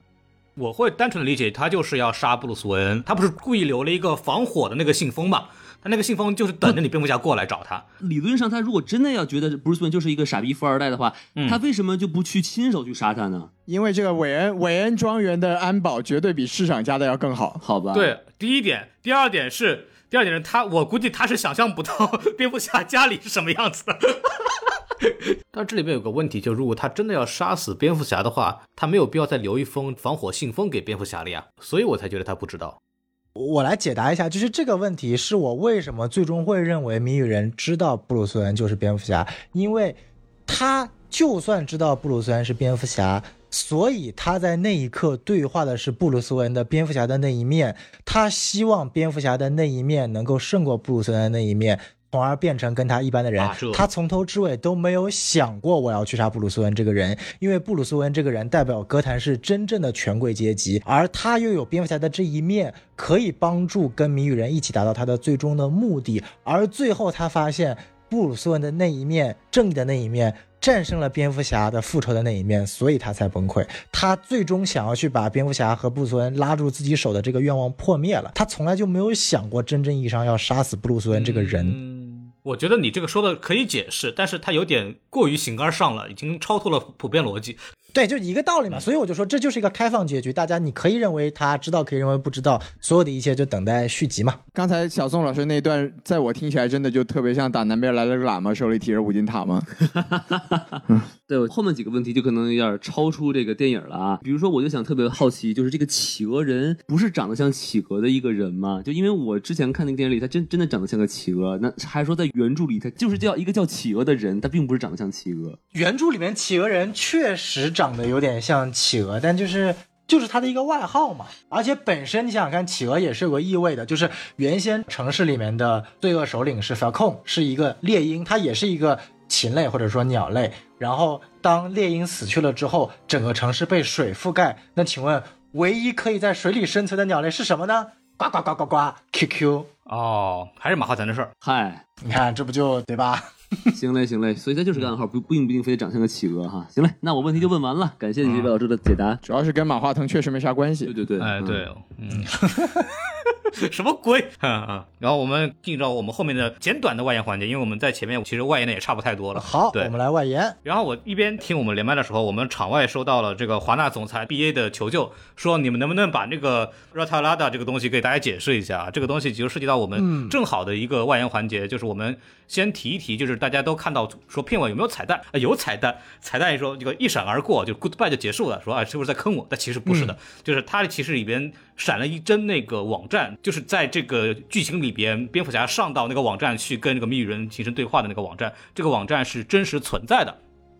就是 w w w 点 rataalada.com，大家这个是没有墙的，大家是可以去上网上登的。然后登进去之后呢，就可以去跟这个网站进行互动。这个网站呢，在呃上映前三个月就已经开始运行了。然后那个时候主要是通过一些他一边在物料上释放那个暗号，就是谜语人在这个电影里边反复写的那个暗号，可以通过物料放出，包括预告片放出的东西，再结合网站上答题写谜语的那个东西综合起来，你可以拼凑成一个二十六个字母互相对应的一个暗号系统。然后你可以通过那个暗号系统去不断解谜，在那个网站上可以通过你答题以后得到释放的很多的物料啊，包括他们早年就放出了这个韦恩父亲的那一段那个录像，还有一些谜语人 Year One 的那种相关的一些图片、相关的一些暗示，包括还有一段是你可以展现出他那个电影里边致敬角色的漫画的初始期数，都可以通过你在里边答对三道谜题以后得到一些物料的东西。反正总体来说，它是个很好玩的一种宣发互动的这么一个事情。然后目前为止的话，其实已经二十六个字母已经全部对应了，释放出来的所有的带有那个解谜系统的暗语的那些物料都能够被解谜。这出来了对对对，已经出来了。对，因为我昨天刚刚刷了一遍，然后目前出现一个图是那个 Riddle Year One，小宋老师要不要稍微简单说一下？这个其实也不用解密出来了，导演自己昨天都发推特说了，嗯就是为了去补足谜语人的，就是包括前情啊和这个谜语人的身世。那由谜语人的饰演者保罗达诺他自己编剧，会在今年十月份出出来了一本谜语人元年这样的漫画作品，是设定在这个新蝙蝠侠宇宙当中的，就是这个谜语人的呃身世，大家可以去看一看。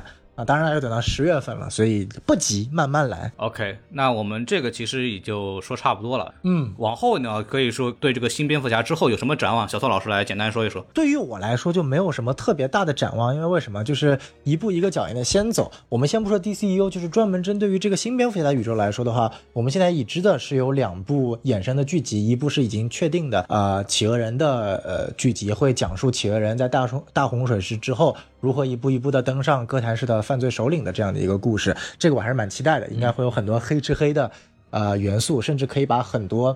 呃、网上泄露出来的原版剧情中很多类似于《无间道》的剧情可能会补足进去，对，这点我是特别期待的。嗯第二点，可能前几天宣布的以阿卡姆疯人院为整个故事场景的限定剧，也目前在这个交谈过程当中了，不是据说是恐怖片吗？有可能吧，但或者是去涉及很多很多的那些我们知道蝙蝠侠的反派，那这个我觉得也非常的好。啊、可能就比如说像我们已经出现的小丑啊，包括一些有涉及到的一些反派，都可能会出现在阿卡姆疯人院这样的剧集当中。当然，是否最后会确定下来，现在还不清楚。那接下来，我觉得，呃呃，谈到续集，因为导演有说过，续集至少要等到二零二七年才会出来。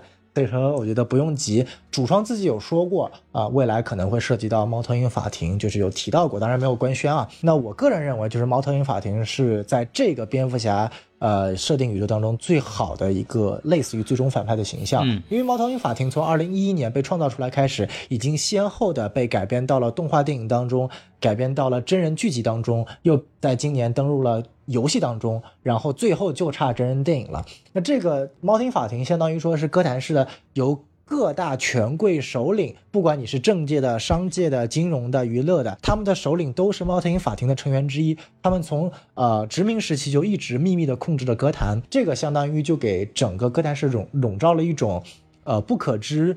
这样的一个因素，也从间接意义上否定了很多人曾经说过，难道不可能蝙蝠侠用布鲁斯文的身份就可以拯救歌坛这一条路径？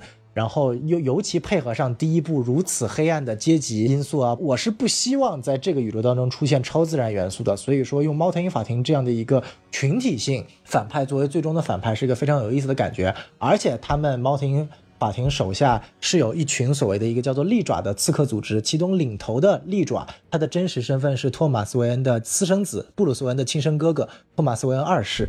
所以有没有可能把这个点改成另外一个托马斯·韦恩的秘密，在续集中展现出来？我觉得也是特别可以值得期待的。好，我觉得非常好。我们这个后续大家去期待一下王老师这边有什么新的动作，好吧？啊，好嘞，好嘞，感谢王老师啊，求求了，求求啊，了一！定要保住这两个项目，给他们开绿灯啊！对我们这边补充一点，这个我不知道国内的上映有没有一样的这个信息，就是我们这边上映的，就是在正片之前是有一个 DC 的小的一个宣传片的，就是他会告诉我们。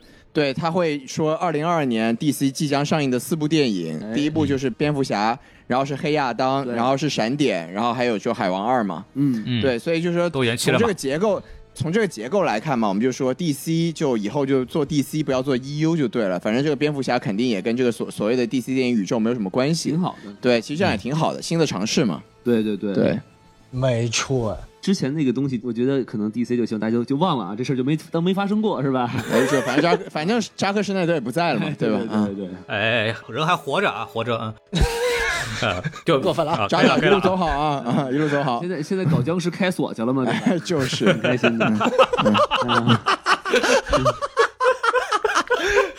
可以。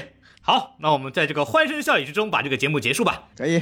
好嘞，好嘞，可以，可以。非这个时间很长，然后非常感谢还目前为止还能够坚持到现在的各位啊，大家真的很辛苦。谢谢大家。对对，然后还是感谢大家的时间啊，欢迎大家关注我们的微信公众号 S M F M 二零一六，S M F M 二零一八哎，，二零一六 S M F M 二零一六，哎，好嘞，大家忽略小宋就好了。啊，对对对，然后大加入我们的这个微信公众号呢，就可以联系我们的这个加群机器人，就可以进入我们的这个呃听众聊天群。然后我们就把这个节目结束在这儿吧，感谢大家的收听。加油！这个这个结尾拼一个这个圣母颂是吧？然后致敬一下这个谜语人，对吧？可以的。毕竟毕竟毕竟圣母在这个西方也是很多传说嘛，比如说什么圣母三千呀、圣母四字啊什么啊，的。没听说过。啊什么？嗯描述唯一我还行，对文化已经被玷污了，赶紧走吧。呃。天哪。好，好，好，赶紧吧，赶紧吧。然后感谢大家的收听，拜拜，拜拜。谢。谢大家，好拜拜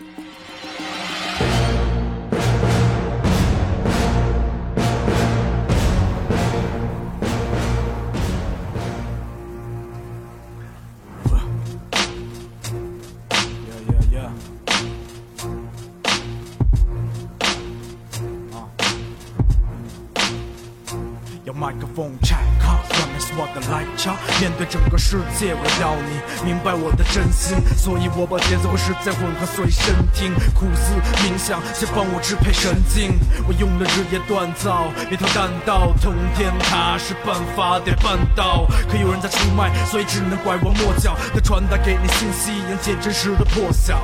别看不起我们弱小的力量，已经接通古代，开启巴别塔的气场。虽然我们又一次来自不同的地方，但只要我们有坚定的意意念和锁链一样的臂膀，就能让他定的万物时间中再次转动。它需要的能源是我们经文的传送，让我们离开放纵和被误解的传统，仅先恢复独立、信任和宽容。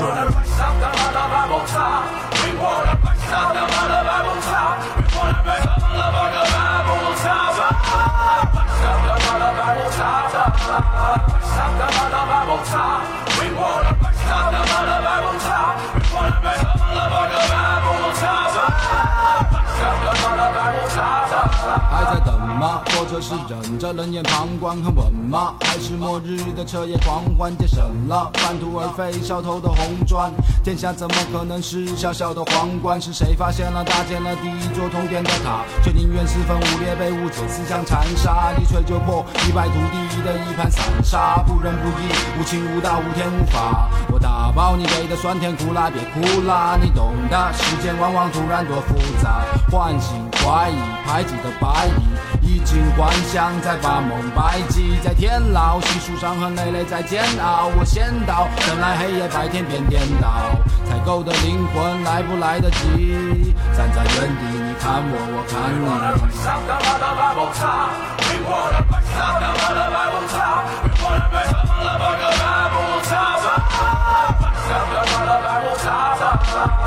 Sangha Madhava Ringwater.